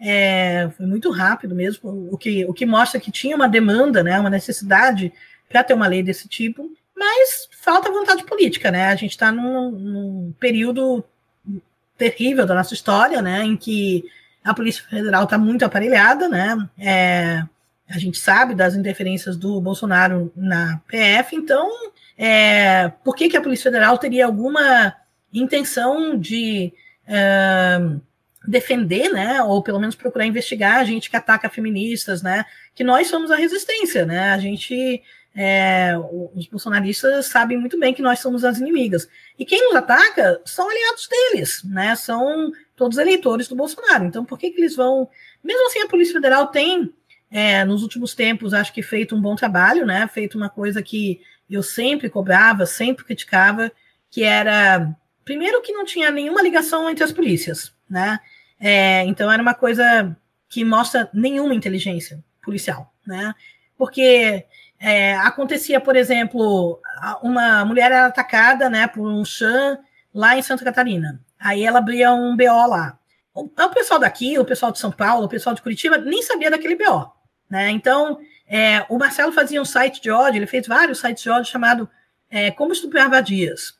Né? Então, Como Estuprar Vadias na UNB, na UFC, na UFSC, na USP e por aí vai. Fez uns oito, com locais diferentes. Cada vez que ele lançava, ele não lançava todos ao mesmo tempo. Ele lançava assim, esperava uns dois meses, deixava passar, lançava outro. Né? Cada vez que ele lançava, tinha reportagens naquele lugar. Né? Então, a, saía no Diário Catarinense, saía em jornais catarinenses sobre o site de ódio, né, como superava dias na UFSC, por exemplo. Quando tinha em São Paulo, saía né, principalmente em São Paulo. Se bem que São Paulo é muito mais global, né, porque acaba saindo na, na Folha, no Estado, né, e aí é, é, são jornais com, com repercussão nacional. Mas aqui em Fortaleza saía. E aí eu ficava pasma, né, porque eu li essas notícias e muitas vezes eu era entrevistada, né, muitas vezes jornalistas me procuravam para me entrevistar sobre isso, e é, na maior parte das vezes, não saía nenhuma ligação nas notícias sobre, olha, faz dois meses saiu um site de ódio exatamente igual, né? Com o mesmo layout, tudo, é, só que com um local diferente. Pô, gente. Aí eu falava, tomara que a polícia não esteja agindo como vocês. Tomara que para a polícia também não seja assim, ah, abriram um, um, um BO ali, né, sobre aquele site ódio, e vou investigar, vou passar a investigar como se fosse único, né, como se fosse pela primeira vez né? Não é, gente, é faz parte de todo um grupo. Então, você salva tempo, né, se você investigar tudo de uma vez, né? E com ligações, porque aí você. Então eu cobrava isso, cobrava a ligação, é, que tivesse uma conexão entre a Polícia Federal em cada estado, porque muitas vezes o que acontece no Paraná não chega até Fortaleza e vice-versa, né? E também o que acontece na PM, o que acontece na, na Polícia Civil, na PF, em crimes cibernéticos, muitas vezes não é compartilhado entre eles, sabe? Então fica cada um fazendo uma coisa. É ridículo isso, né? Cadê a inteligência da polícia? Então, é, nesses últimos tempos, a polícia, eu acho que tem agido com muito mais inteligência, tanto que conseguiu só em maio é, impedir, acho que foram sete massacres em escolas, né? Que a polícia. Porque outra coisa que a gente pedia era que a polícia monitorasse esses chãs. Afinal, se eu estava lendo, eu não sou nada, eu sou uma professora, né? Eu não, eu não sou especialista na internet nem nada. Então, mas se eu estava se eu estava dedicando uma parte do meu tempo, né, a monitorar, eu, eu só monitorava o Douglas para falar a verdade, né, nem vi, mas e tirar print, então alguém da Polícia Federal, né, eles devem ter uns agentes que podem fazer isso também, né, com muito mais inteligência do que eu, que não sou especialista no assunto. Então, eles começaram a fazer, né? Eu acho que eles estão monitorando, e aí tem ajuda né, de, da PF, com ligação com crimes cibernéticos, com ligação até com FBI, às vezes, né? Então, tem um certo monitoramento, tanto que eles conseguiram, agora em agosto também, eles conseguiram é, impedir um massacre, três massacres, né? Porque eram três rapazes que estavam se comunicando num chão, né? Óbvio. É, e, e eles estavam planejando um ataque em conjunto, cada um na sua escola, né? Uma no Rio Grande do Norte, outra em Goiás e outra em Manaus, né? Então, é, e eles já estavam na fase de, de conseguir armas, né? De fazer bombas caseiras, essas coisas. Então, é, foi, foi muito bom, né? É bom que a polícia esteja impedindo, né? Isso que a polícia tem que fazer mesmo. E aí me leva a, outro, a outra pergunta, né? O que, que os pais podem fazer, como que a gente pode, que realmente é uma preocupação de todo mundo, né? Porque a gente gostaria, mais do que impedir massacres, a gente gostaria que os jovens nem entrassem nesses chãs, né? Nem ficassem sabendo da existência desse, desse submundo tão nocivo para todo mundo. É, então, eu acho que tem, os pais têm que prestar atenção nos jovens, né? Tem que prestar atenção no discurso deles, o que, que eles estão falando. Se eles notarem, aí que tá, né? Também, se o pai for de extrema direita, se a mãe for de extrema direita e estiver acostumada com esse discurso, é, ela não vai notar, né? Não vai notar se o filho está sendo misógino. Ela é misógina também, ela também é, profere essas ideias, ela também deve falar com o filho é, nenhuma mulher presta, né? Toda mulher é interesseira, as mulheres só querem seu dinheiro, é tudo vagabunda, né? Mas se o seu filho, se você não é um pai assim, e se de repente seu filho tá com esse tipo de discurso, já é para ligar o sinal de alerta, né? Porque é, por mais que ele não esteja no chão, não é uma ideia boa, né, para levar para a vida, né? É uma ideia totalmente mentirosa, né, de ódio, né, que e esse ódio pode te levar a fazer outras coisas piores, né? Então, já é para tentar interferir de alguma forma, conversando, né? Conversando com, com os filhos, sabendo o que os filhos estão fazendo. Por isso que eu acho que passa por educação nas escolas, né? É, educação nas escolas é extremamente importante, né?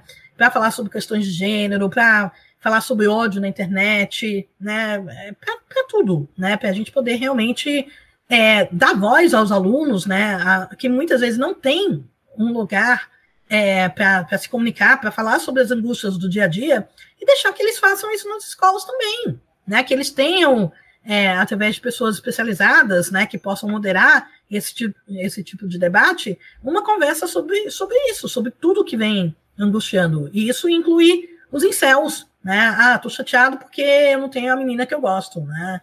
Porque as meninas não olham para mim. Então, é uma coisa para prestar atenção. Por que, que esse menino está tão revoltado? O que, que a sociedade falou para ele, né? Então, então, acho que passa pela educação nas escolas. E aí, os pais, eu acho que independente da idade, isso é muito polêmico o que eu vou dizer, né?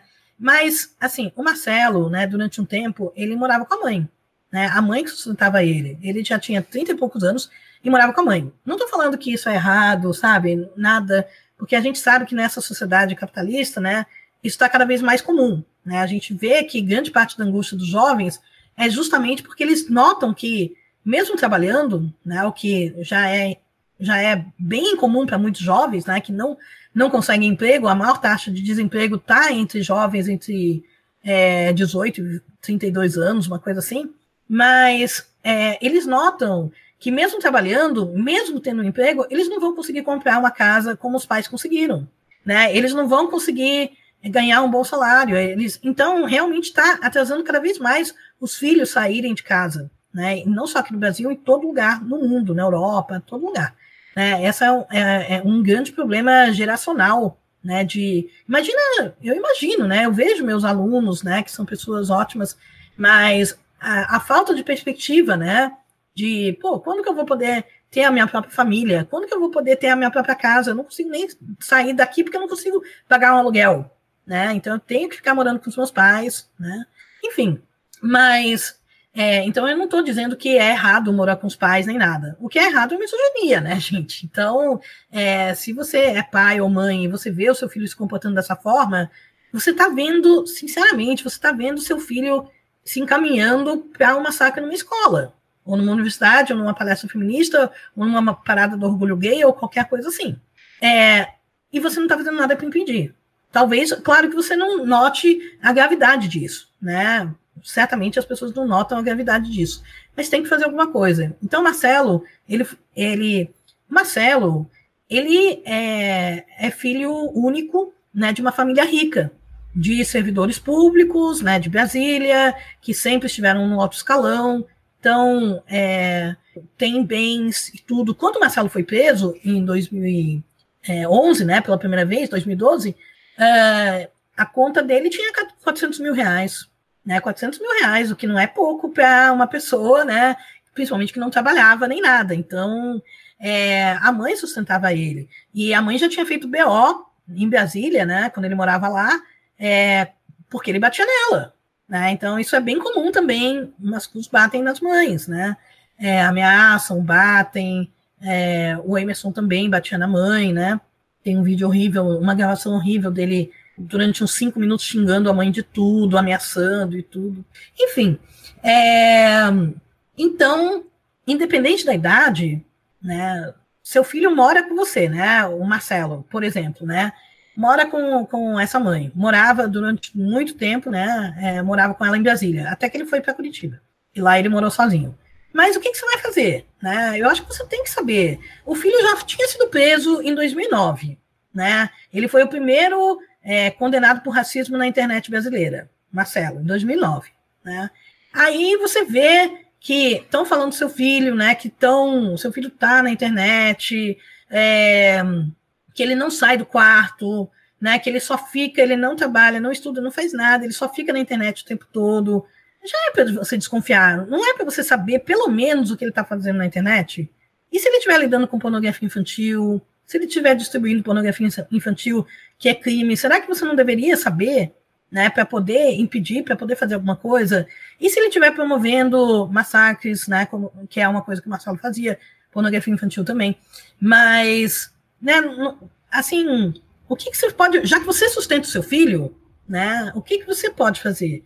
Eu não estou falando denunciar, mas eu estou falando é, encontrar uma psiquiatra, né, uma psicóloga que, que possa, uh, principalmente numa família rica, como era o caso do Marcelo, né, então, é, mas Marcelo é um caso, né, ele já tomava remédios, ele já frequentava, e ele não vai mudar, né, quando ele sair da prisão, ele vai voltar a fazer é, no caso do Marcelo, eu não vejo nenhuma.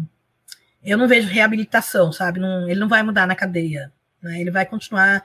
Ele não tem outro propósito na vida, né? Esse é o propósito na vida: destruir pessoas, né? atacar pessoas. Ele, ele tem as suas obsessões.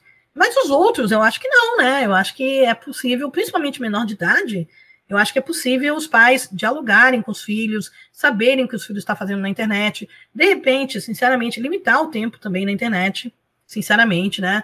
É, se você não sabe o que seu filho está fazendo e de repente ele está em chance, sabe, 24 horas por dia, eu acho que você tem que limitar a internet, né? De repente, é, né, não permitir acesso a alguns, a alguns sites de ódio, né? Se o filho estiver vendo pornografia infantil, você quer que seu filho veja pornografia infantil? Seu filho tem 15 anos e ele está vendo pornografia infantil, né? Isso não é legal. não acho legal. Então, é, os pais eu acho que têm que saber o que os filhos estão fazendo na internet. E o jeito disso é, é se comunicar, né? Se comunicar com, com os filhos, para porque imagina a vergonha que é, né, para uma mãe, para um pai, saber que seu filho, né, compartilha é, site de ódio, que ele todo dia conversa em site de ódio, que ele xinga você em site de ódio, né? Ele, ele, ele te odeia e ele mostra esse ódio por você que é pai ou mãe, né? Sites de ódio. É, que ele fala em estuprar a irmã, né? Põe fotos da irmã sites de ódio, sabe? Coisas desse tipo. Não, é perigoso para a família toda, eu acho. Né? Então, acho que é, a escola e os pais têm que estar presentes nisso, independente da idade do, do filho. Quer dizer, escola não, né? Se, se a pessoa já saiu da escola, não tem mais o que fazer, né? É, mas os pais, eu acho que sei, né? Assim, até que ponto. Por exemplo, o Marcelo, ele foi condenado a 41 anos de prisão, né? É, em 2018. Agora eles conseguiram reduzir para apenas 11 anos, porque eles conseguiram tirar a condenação por terrorismo, né? Porque o Marcelo é um terrorista, né? Uma das coisas que ele fez, além de cometer, incentivar, né, massacres em escolas, cometer não, né, porque ele não, não esteve envolvido, né, não que a gente saiba, mas, mas tem todo um, todo um, um boato que ele compartilhou, que ele se comunicou com Wellington, por exemplo, né, antes do massacre do Realengo. A gente não sabe até que ponto isso é verídico ou não. Então, mas uma das coisas que ele fazia, que ele fez, né, foi é, enviar, por exemplo, um e-mail para o reitor da UFC, é, dizendo que se eu não fosse exonerada, haveria um massacre né, em, em, na UFC. E ele fez isso, ele ou pessoas que ele incentivou, né, com conhecimento dele, fizeram isso é, em várias universidades. Né? Isso é terrorismo. Você não precisa cometer um massacre né, pela lei do terrorismo. Você ameaçar, você já está sendo terrorista. Né? Mas ele conseguiu derrubar essa condenação. Então ele foi condenado a. Agora ele está é, com apenas 11 anos, né? já está desde maio de 2018 preso. E o que ele pede, é, ele entra com habeas corpus né, e está pedindo, é, primeiro, que ele cumpra é, o resto da sentença em casa e ele diz que ele é incapaz. Né? Então, nessas horas. E, e serviu para ele, né? Em 2009, quando ele foi condenado por racismo, ele não foi para a cadeia, justamente porque ele falou que ele era incapaz, né? Que ele não. Que ele era autista, que ele não respondia pelos seus atos, né? Que ele não sabia. E é pura balela, porque a gente sabe muito bem que o Marcelo sabe exatamente o que está fazendo. Ele sabe que é crime, sabe que está errado, né? E mesmo assim ele é, sabe dos riscos, né? É, tanto que ele estava tentando fugir do país antes de ser preso. Né? Ele estava, ele já tinha sido pego, pego não, né? Mas ele já tinha sido barrado no Chile. Ele foi até o Chile porque ele ia se mudar para Nova Zelândia. Aí no Chile não deixaram ele partir, né? Ele teve que voltar para o Brasil. Ele já tinha pedido visto para os Estados Unidos, foi negado, né? Então ele já tinha é, decidido que ele iria morar em um país de terceiro mundo, tipo Tailândia, sei lá, né? É, e lá, de lá, então ele dizia que a primeira coisa que ele ia fazer era encomendar minha morte.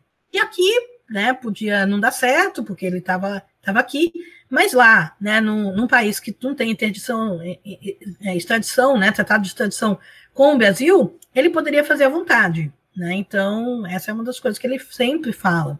É, ele chegou, isso na frente do Emerson, né? Ele chegou a negociar com um ex-policial, é, encomendar minha morte por 80 mil reais. Né? Então, isso o Emerson contou em vários vídeos. E o Marcelo contou no chão também. Né? Enfim, então, é, então a ideia dele é, realmente continuar fazendo isso quando ele sair da prisão, né, com mai, maior liberdade ainda. E o, o, Emerson, na verdade, o Emerson foi para os Estados Unidos, né, em 2016, ele conseguiu visto, é impressionante, né, visto de turista, né, mas mesmo assim, né, conseguiu. Aí ele foi preso lá, né, ficou cinco meses preso, né, por ser é, porque venceu o visto dele, ele continuou lá. E, e, o Marcelo tentou incriminar ele também, né? Fez um terrorismo lá nos Estados Unidos através de impressoras, né? Uma coisa impressionante. Que o Marcelo aprendeu no Stormfront. Stormfront é um dos maiores sites neonazistas do mundo. Então, o Stormfront estava ensinando meio tutorial assim para outros chãs no mundo como você invade impressoras é, que ficam ligadas, por exemplo, durante fim de semana, em feriado, em empresas, em escolas, universidades tal, e você consegue fazer com que a impressora imprima o que você quiser. Impressora de verdade, né? Então imprime é, mensagens de ódio, imprime. E o que o Marcelo fez foi imprimir uma mensagem em inglês muito ruim, né? Dizendo, Hi, I'm Emerson Eduardo Rodrigues. é, e o, o meu documento é este e tal, né? E Uh, e se vocês não me pagarem 25 mil, ó, 25 mil, que coincidência, né? Só que 25 mil dólares. 25 mil dólares é, vai ter um atentado, né? Aqui ou no. Era uma coisa bem vaga, né? Para que pudesse ser nesse prédio ou no prédio em frente, ou qualquer lugar, né? E vocês sabem como os Estados Unidos leva isso a sério, né? Ameaças terroristas muito a sério. Então, isso aí causou um prejuízo enorme nos Estados Unidos, porque foram muitas impressoras e saiu em alguns jornais né, americanos. É, eu fui chamada pela, pela Polícia Federal né, para depor também, é, como testemunha, né, porque eu estava acompanhando, eu tinha prints do, do Marcelo fazendo isso também. É, uma parte da Polícia Federal que lida com a Interpol, né, é, porque causou um prejuízo para os americanos de uns 10 milhões de dólares, muita coisa, porque imagina, cada, cada impressora você tem que fechar aquele estabelecimento, né? E a SWAT tem que aparecer e tudo mais, isso aí custa dinheiro. Então, é, o Marcelo fez isso em nome do Emerson. O Emerson foi chamado para depor, né? Pela, sei lá, pelo FBI e, e viram que não era porque nem o Emerson é tão idiota, né? Para fazer uma ameaça desse tipo, né? Com o próprio nome e tal, né? Mas mesmo assim ele foi preso, né? E ficou quatro meses preso. E, e a ideia dele ir para os Estados Unidos e ir para Espanha depois, né? Que ele teve muita sorte, que ele foi para Espanha no começo de 2018. E a Operação Bravata, é, que prendeu o Marcelo, tinha um mandato de prisão também contra ele, né? Contra o Emerson. Mas ele tinha ido para prisão, ele tinha ido para a Espanha é, alguns meses antes, então ele não foi pego, né? E não vai ser pego. É, e ele foi justamente para poder ter é, meio liberdade de expressão total. Como o Emerson é, é um nazista, né? É, por mais que ele negue, é ridícula a negação dele, né? Porque ele fica falando toda hora de revisionismo histórico e como os judeus não mataram, não morreram e como, sabe, tipo de discurso e que existe racismo sim, mas o racismo é contra, é contra os brancos, sabe? É, não contra os negros e é, que ele não é racista de jeito nenhum, ele só quer que cada um fique do seu lado, né? Então a mulher branca que se relaciona com negro é uma traidora racial. Sabe, esse aí é típico discurso de nazista, né? Mas o cara não gosta de ser chamado de nazista, então, então às vezes ele se diz nacionalista, que é nacional socialista, né? Enfim, obviamente, qualquer pessoa que ouve dois minutos do que ele está falando sabe que o cara é nazista, né? E ele tem grande comunicação com outros grupos nazistas na Europa e tudo, né? Sei lá, né? Imagino que alguém deve levar ele a sério entre os nazistas. É difícil porque o inglês dele é muito ruim e tal, né? De repente. Então, o que ele queria era justamente isso, né? Ele, nos Estados Unidos, você tem liberdade de expressão para tudo. Você não é proibido, que nem na Alemanha, por exemplo. Na Alemanha você não pode ter um partido nazista. Nos Estados Unidos você pode. Nos Estados Unidos você pode é, falar de fazer planos de, de matar o Obama, sabe? Grupos supremacistas ficaram oito anos fazendo tiro ao alvo no Obama. Né? Então, tem imagens disso e tudo. Então é diferente. E lá na Espanha, mas tem coisas que ele não, não é, ele não fala, né? Porque ele sabe que, por exemplo, revisionismo histórico, né? Mas ele difama, né? Calunia todo mundo. É, e como ele está num outro lugar, num outro país, é processar, né? A gente sabe como é difícil processar. Então, imagina, ele difama a Joyce, a Joyce Hasselman, né? Quando ele, quando, quando ele foi para Espanha, nem quando ele estava nos Estados Unidos ele usou, usou tanto. Mas quando ele chegou na Espanha, ele começou com uma nova fake news. E a nova fake news era que ele teve um caso com a Joyce, né? Então, é, durante um ano em Curitiba, quando ambos eram casados com outras pessoas, né? É, e aí eu já escrevi sobre isso no meu blog, né? Eu falei assim, um cara como o Emerson não consegue nem chegar perto de, um, de uma mulher como a Joyce, né? Porque o cara é tão incel, tão inseguro, tão, né? E a Joyce, né, ela é forte, assim, né? Tanto que é o grande fetiche dele. Uma mulher poderosa, assim, né? É... E aí ele já falou que realmente ele não chega perto dessas mulheres, né? Porque ele não gosta de levar um fora, né? Ele, ele tem ego, então ele não... Então o que, que ele faz? ele paga alguém para entregar um bilhetinho. E foi assim, isso que aconteceu com a Joyce. E a gente quer saber, Brasil, o que estava escrito nesse bilhetinho? né? Que você manda, você paga alguém, um garçom, para entregar um bilhetinho para uma mulher, e a mulher decide ter um caso com um cara totalmente inútil, fracassado, né? Feio, nazista como você, na hora, assim, né? Sendo que ela era casada, e ele também. Eu quero saber o que está nesse bilhetinho, por favor, né? Ajude os incels, né? Fala o que, que a gente deve escrever nesses bilhetinhos para ser tão bem sucedido entre as mulheres. Então, é, mas aí, e, e, esse é só o começo, né, da, da difamação da, contra a Joyce, né? É, porque aí, aí abre terreno para todo tipo de fantasia. Como ela era nazista também, como ela gostava, gostava de ser chamada de de nazista na cama, e coisas, sabe? Tipo, todo tipo de. Porque o céu é o limite, né? Ela não vai conseguir processar, então você vai falando e vai ter idiota que acredita. Então era isso que o, Marcelo, o Emerson está fazendo, né? Então ele tem liberdade, não irrestrita, mas bastante liberdade para difamar. Tanto que ele está fazendo centenas de vídeos, né? Me difamando, é, continuando, né? Porque ele já, já faz isso faz muito tempo, ele tá falando que a última foi que, na verdade, eu sou uma travesti, né? Eu não sou uma mulher, eu sou né, uma mulher cis, eu sou um travesti. Um travesti, porque eles falam um travesti, né? Eles nunca falam uma travesti. É, e que ele já está investigando, né, e está mandando um detetive, né, para lá para Argentina, né, para ver, né, o meu certidão, minha certidão de nascimento, essas coisas. E o que, que ele quer dizer com isso? Porque é uma coisa tão idiota, né, tão ridícula assim. Porque, pô, se eu fosse uma travesti, eu teria grande orgulho de dizer que eu sou uma mulher trans, né? É, mas para eles, primeiro que já é muito ruim ser, ser, travesti.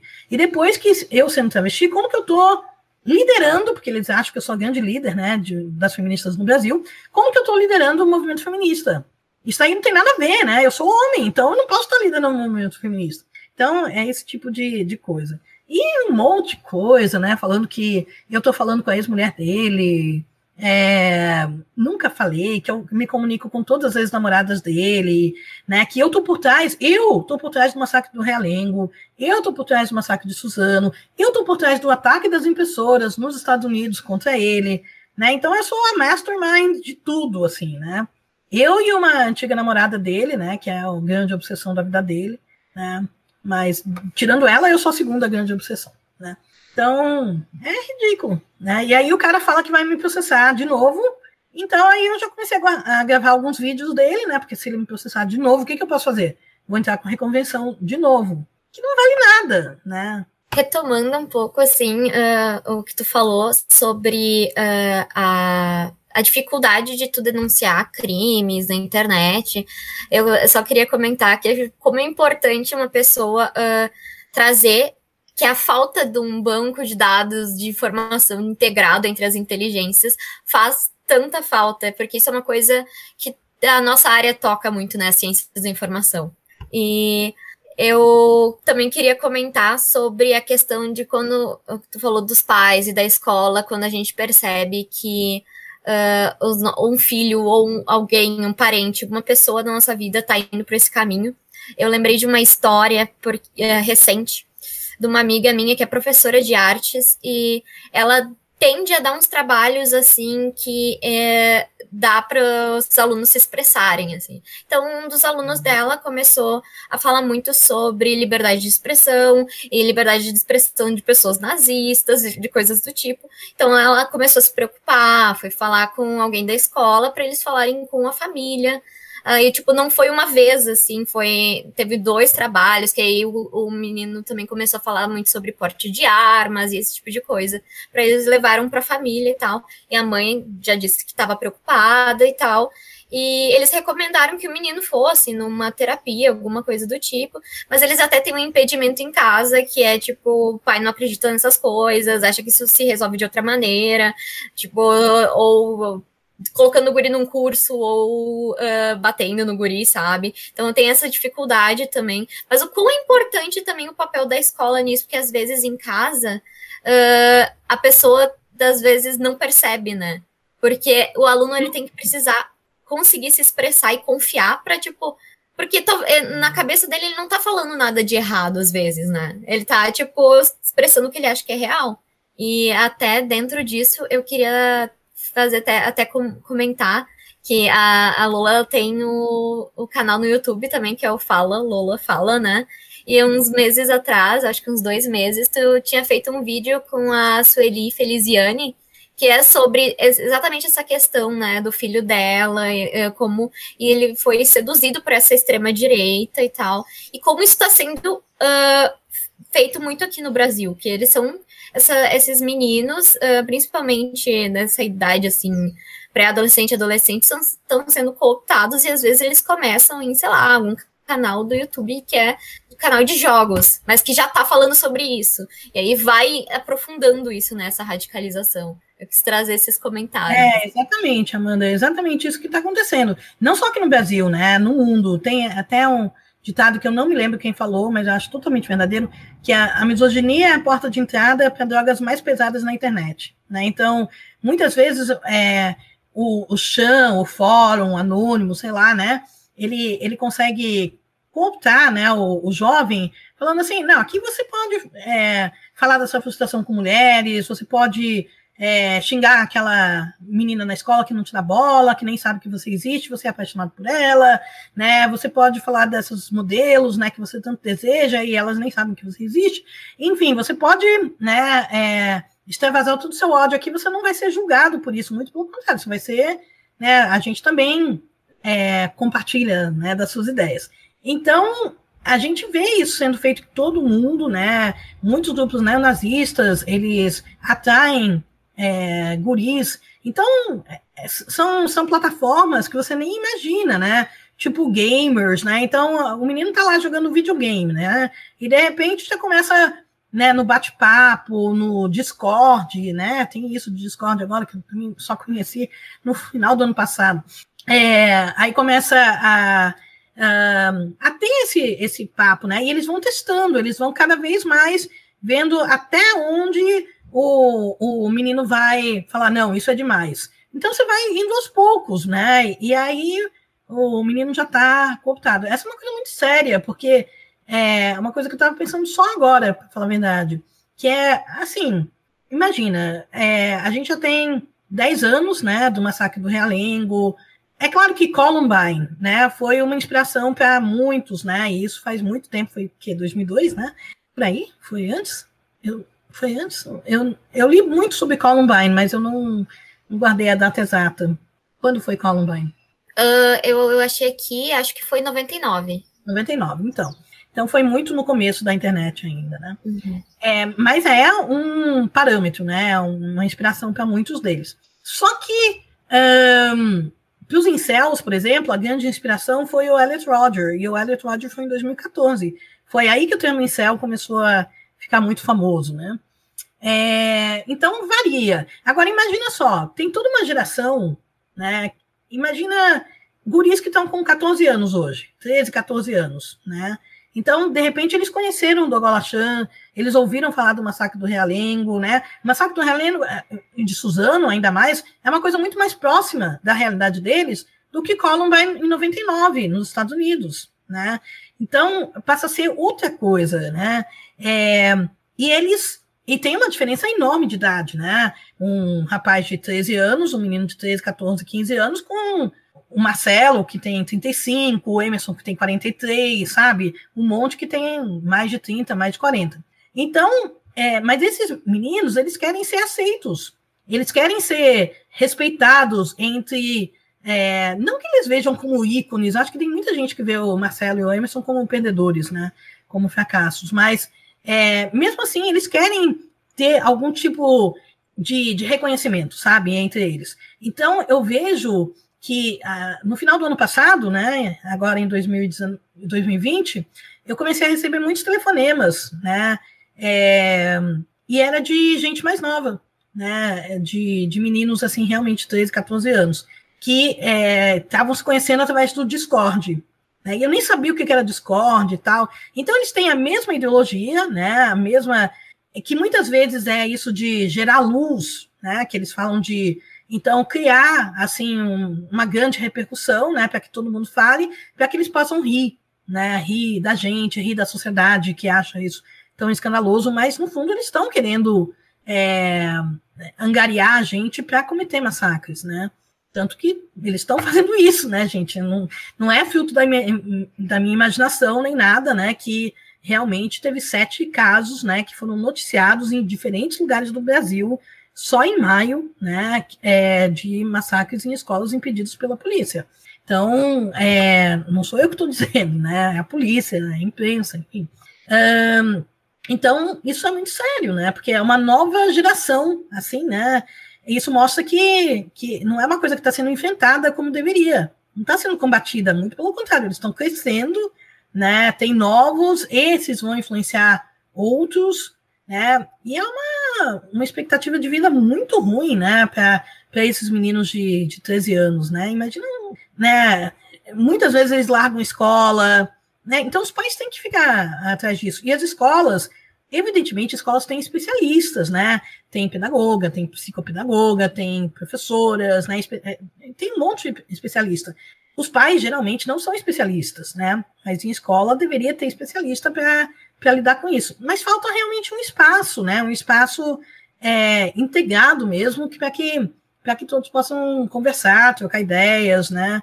Porque senão também não estou justificando de jeito nenhum, né? É, né, os incels de 13, 14 anos. Mas eles acabam não tendo voz em nenhum lugar, só no chance. Né? Então, são coisas que eles não, não podem trazer a público, porque eles sabem que vão ser é, zoados, né? Que ninguém vai levar a sério, que vão achar. Né? E, de repente, um outro jeito de enfrentar é, esse tipo de ideologia que se espalha mesmo é ouvindo, né? E, e mostrando exemplos, olha, sério, assim, sério que vocês acham que todas as mulheres são interesseiras, né? É, que mulher só gosta de rico, que é, como assim, né? É, estatísticas, né? Vocês sabem que, por exemplo, é, no Brasil e no mundo, né? É, as, as mulheres que vão presas não têm não tem visitas, elas são abandonadas pela família, são abandonadas pelos parceiros, enquanto as mulheres, né, é, os homens que, que estão presos, as mulheres continuam indo lá, né, é, e tal. Aí eles falam, ah, é porque mulher só gosta de cafajeste, né? Então, é, mulher, mulher não gosta de homem bonzinho, né? Mulher só gosta de homem ruim e tal. Aí, então, assim, essa, essa é a prova, assim, as mulheres não gostam de vocês. Essa não é uma prova, já que você se diz um homem bonzinho, né? E para qualquer mulher que você com quem você conversar sinceramente e você falar que todas as mulheres são vadias, que nenhuma mulher presta, tal, as mulheres vão entender que vocês não são caras bonzinhos e é por isso que elas não se relacionam com vocês, sabe? Não é pelo tamanho do seu queixo, sabe? Porque em céu tem muito disso. Aqui no Brasil nem tanto, mas é uma coisa muito patética, né? Que eles pensam em cirurgia plástica, né? Porque tem um, é, um, um, tipo de queijo, né, que você deve ter, um tipo de estrutura óssea facial. Então, eles são fracassados porque eles nasceram com os ossos errados, né? É muito triste isso, gente, é terrível, é, né? Assim, a gente ri porque é ridículo, mas você vê meninos de 13 anos acreditando nisso, né? E, e, e assim, abre a janela, né? Sai para a rua com máscara, né? Agora, mas veja assim o tipo de diversidade que tem na rua. A gente vê homens feios, homens gordos, homens assim de todos os tipos, com mulheres de todos os tipos também, né? É, não é isso que vocês veem na mídia, não existe isso, né? Porque se fosse assim, homens pobres, por exemplo, não se casariam, não namorariam, né? E parece que eles casam, namoram e tudo mais, sabe? Com qualquer pessoa. E conversem com, com, com homens que estão fora do padrão, é, mas que não têm esse ódio, e veja como eles né, têm namoradas, né? Ou, ou de repente assumam, né? Que é, talvez o problema seja de você não se de você só sentir uma atração sexual pela mulher, né? Mas você odeia a mulher para tudo o resto, né? Você acha que mulher é fútil, mulher é burra, mulher é inferior, e você vê que o convívio com os homens é muito melhor para você, né? Então é uma coisa, é, de repente você é no mínimo homoafetivo, né? quer dizer, você tem, você sente nutre afeto por homens, talvez você não seja homossexual porque você não tem atração por homens, né?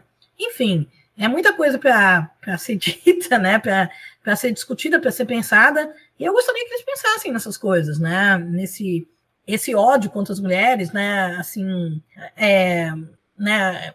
O Emerson, por exemplo, né? O Emerson, ele tem que falar em cada vídeo, em cada coisa que ele escreve, ele tem que falar que ele não é gay, né? Gente, se você é hétero, você não vai passar o resto da sua vida falando que você não é gay. Sabe? Não acontece isso. Você simplesmente é hétero e dane-se, sabe? Assim, é...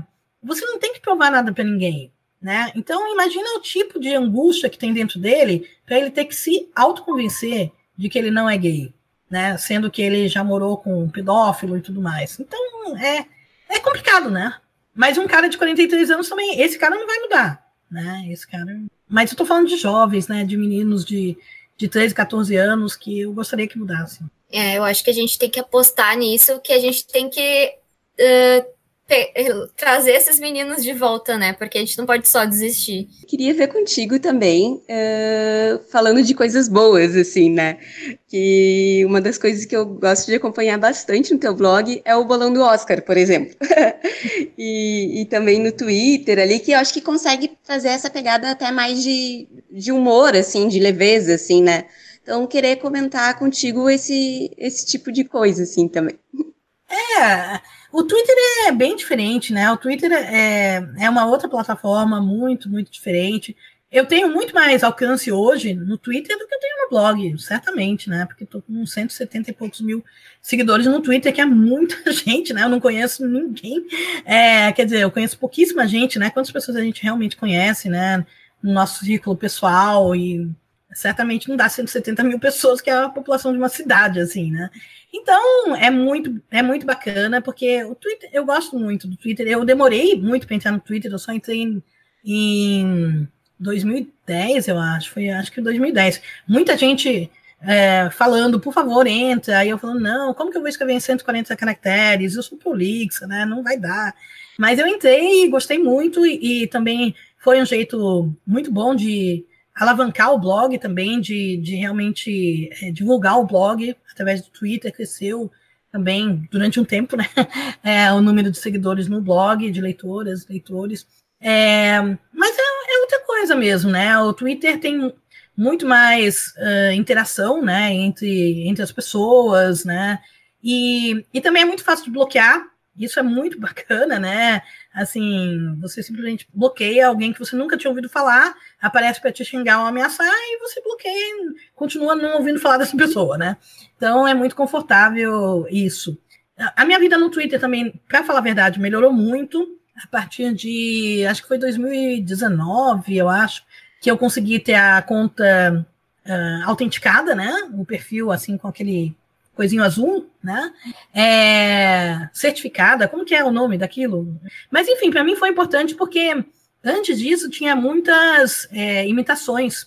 Toda semana tinha alguém que lançava um Lula Escreva, sabe? É, muitas vezes com a minha foto, né? Mudava algum caractere né, no, no nome, é, mas tentava se passar por mim. E, e com o Twitter certificado, isso, isso parou. Então, realmente melhorou muito a minha vida. Então, o Twitter tem espaço para tudo, né? É, você entra e, uh, por exemplo, eles estão compartilhando a foto do Lula com a Janja, né? Aí era muito divertido, né? O pessoal falando, né? Pô, não tem elevador nesse prédio do PT. Sabe que o Lula tá com aquelas colchonas assim, né? e comparando com outros candidatos e tal. Então, é uma leveza assim que é, é, é bacana, eu, eu acho bem divertido. E para mim isso é muito importante, né? Porque é, para mim o humor é importante, é uma válvula de escape, né?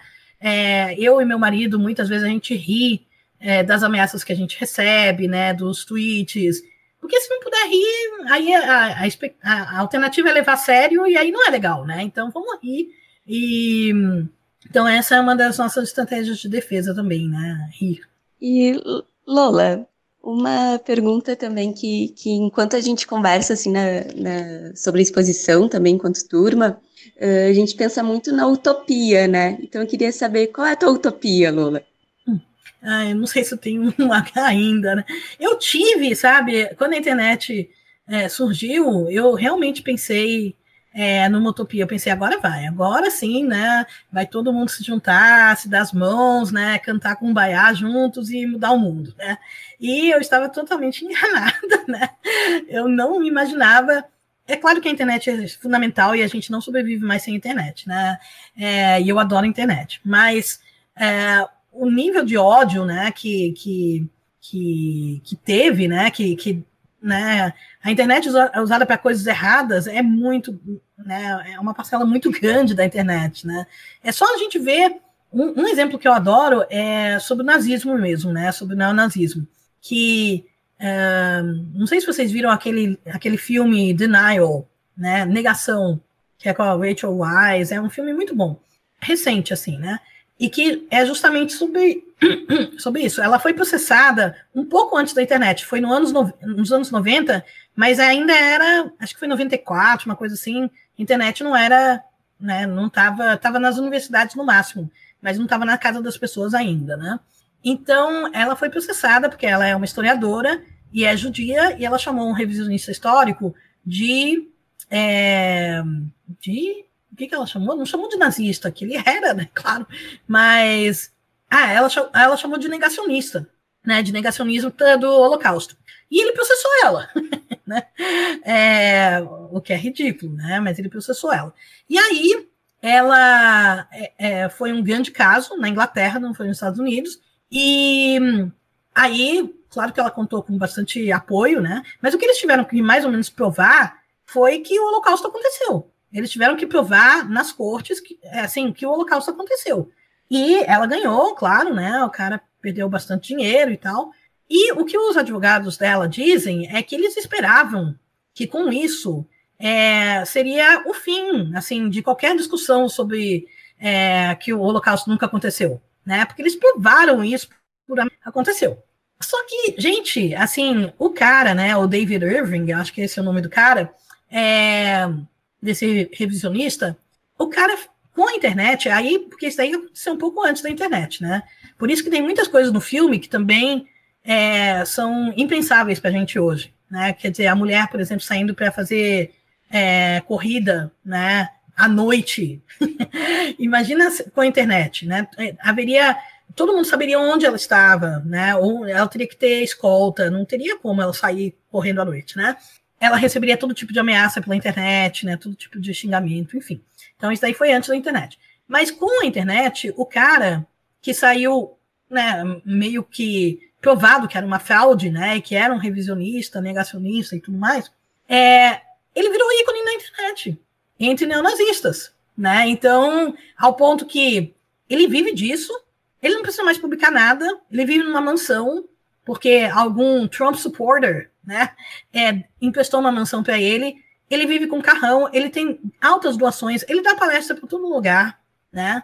É, então ele tem um coach following enorme. O cara que é uma fraude, mas na internet ele consegue, né, ser uma coisa que e me lembra muito o Olavo, sabe? Me lembra totalmente. Eu penso no David Irving, eu penso no, no Olavo de Carvalho, né? Que é isso, você é, você conseguir uma base sólida né, na internet através do ódio, de pegar o ódio. Então, é, a minha utopia foi a internet, né? Uh, eu realmente pensava que daria para mudar o mundo, não deu, né? A gente não desiste, claro, né? Mas é, eu, eu ainda espero, não sei, não sei o que eu espero, para falar a verdade, né? Não, eu espero que, pelo menos, assim, a gente está vivendo anos terríveis aqui no Brasil, né? No mundo também, mas principalmente aqui no Brasil, acho que desde 2016, né? Que se intensificou desde 2018. Mas o fato da gente continuar existindo, sabe? Da gente resistir, é, da gente estar tá barrando alguns retrocessos, eu acho que já é uma prova da nossa resiliência, da nossa resistência, da nossa força. Né? A gente não foi presa ainda, né? a gente não foi morta. Então, é, que eram coisas que eles realmente esperavam com, com Bolsonaro. Realmente, assim, não, não é brincadeira. Eles esperavam, e essa é uma das desilusões que eles têm com Bolsonaro, que isso não está acontecendo, né? E talvez né, né, o 7 de setembro seja o pontapé para alguma coisa maior, a gente não sabe, né? Mas é, mas eu, não tenho muitas, muitas utopias, sabe? Assim, eu muitas vezes eu fico cansada também, né? Eu penso em me aposentar, eu penso em é, sair de tudo mesmo, né? Eu penso, né, em algum dia parar de trabalhar, né, como professora e também talvez continuar no Twitter, mas é, bem pouquinho, sabe? Sem ter obrigação de nada, sem eu penso nisso. Mas assim, eu sei que a gente deixa a nossa marca, né? Toda. É, toda universidade é, aqui no Brasil, né, seja universidade particular ou pública, tem coletivo feminista hoje, né, o campo de estudos de gênero está super bem é, respeitado, né, muito, uma coisa muito interdisciplinar, multidisciplinar. É, tem meninas que começam a fazer coletivo feminista na escola, né? Então, sozinhas, assim, meninas de 13 anos, 12 anos, que elas têm essa iniciativa e, e, e fundam um coletivo feminista na escola, sem interferência dos pais, dos professores, né? Quando os pais, alguns pais descobrem, ficam até escandalizados, né? E querem parar. Mas aí é aquele negócio, você não vai culpar a professora, você vai culpar aluno. E aí, você vai culpar uma criança, né, de, de 12, 13 anos?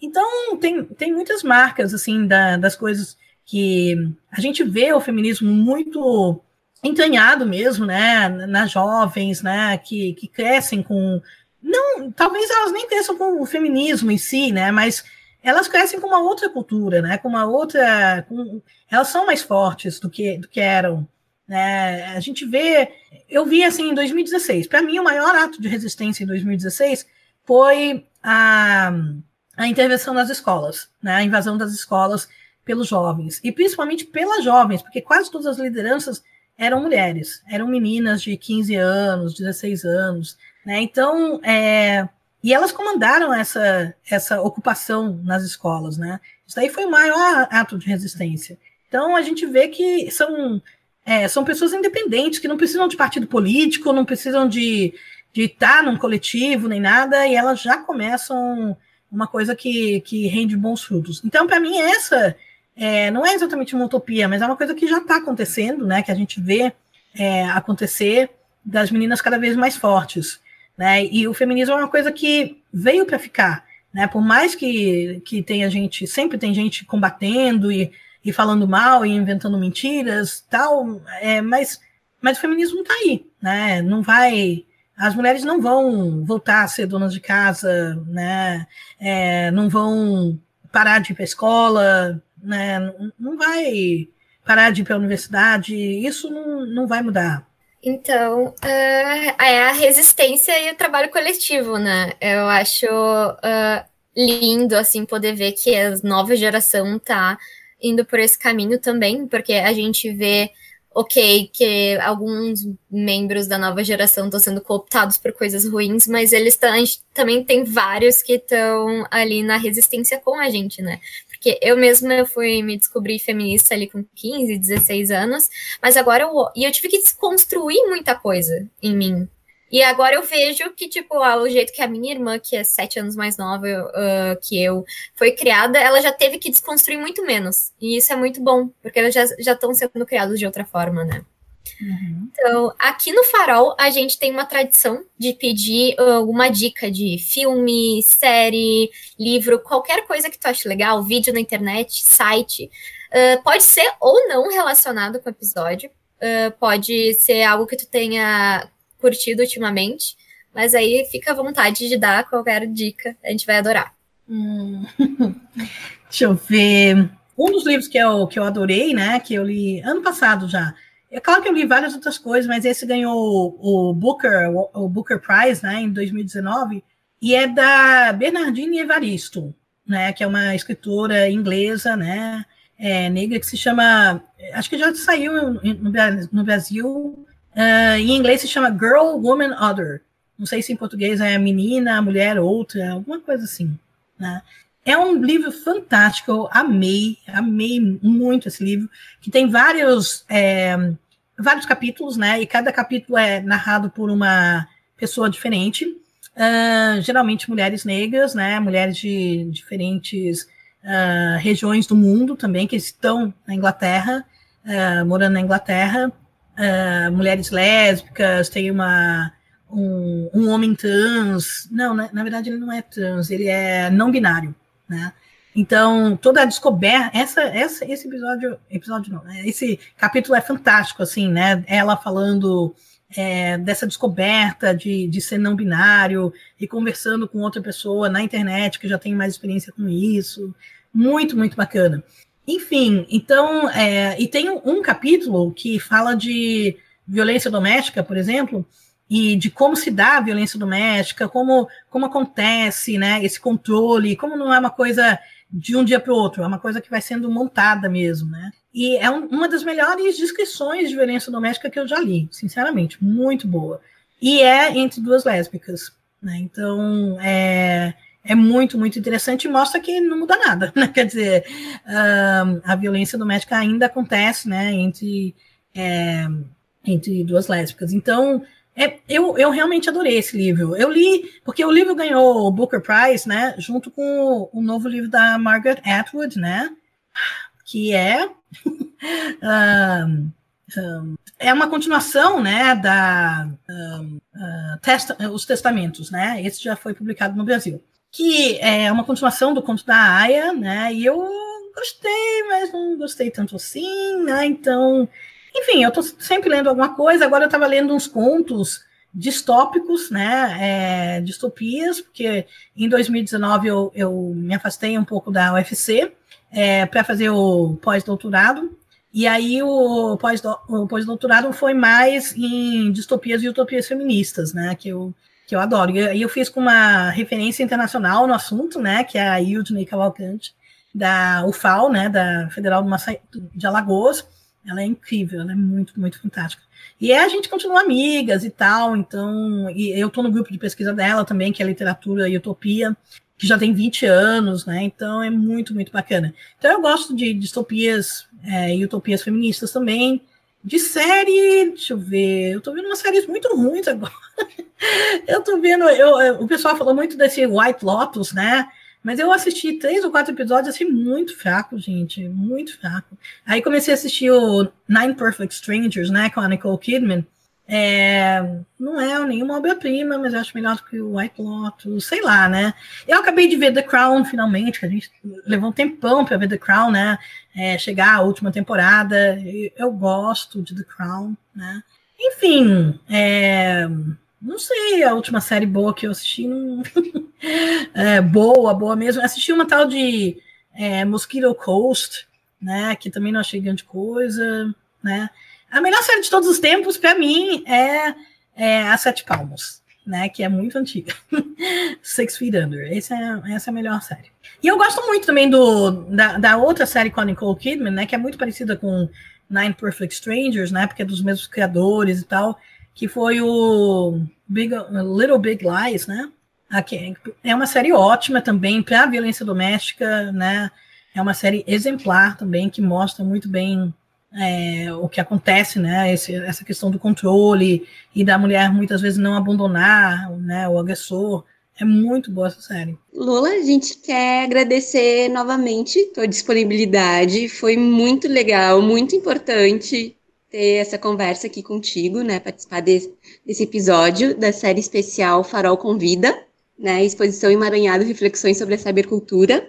Para nós é essencial, né, conversar sobre todos os aspectos da cybercultura e agradecemos por compartilhar conosco essa tua jornada, assim, foi incrível Tá bom, obrigada, gente, né? Muito obrigada, Lola. Foi muito, muito legal mesmo. Eu gostei muito. Quero convidar todo mundo para conhecer a exposição curricular Emaranhado Reflexões sobre a Cybercultura, que fica em cartaz no período de 11 de outubro até 12 de novembro. Aí vai ficar disponível no nosso site, que é www.emaranhadoexpo.com.br e também nas redes sociais. No Instagram e no TikTok, fica no arroba emaranhado.expo. No Twitter, o usuário emaranhado, underline. E também tem uma parceria da exposição com o Museu da URGS na página do Facebook, além da nossa newsletter. Uh, a gente agradece muito a equipe do Farol Podcast pela parceria, que sem ela seria impossível realizar essa série especial de podcasts. Tchau, gente! O Farol é um programa de extensão vinculado ao Departamento de Ciências da Informação da Fabico URGS. Acompanhem mais do projeto em nossas redes sociais, por farolci.urgs. Então, até o próximo episódio. Não deixem de visitar a exposição Emaranhado Reflexões sobre a Cybercultura. Esperamos vocês!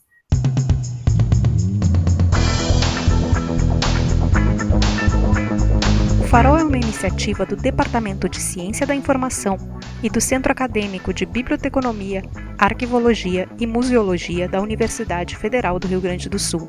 Você nos encontra em nosso site urgs.br/farol, no Instagram como farolci.urgs e no Twitter como farolci_urgs.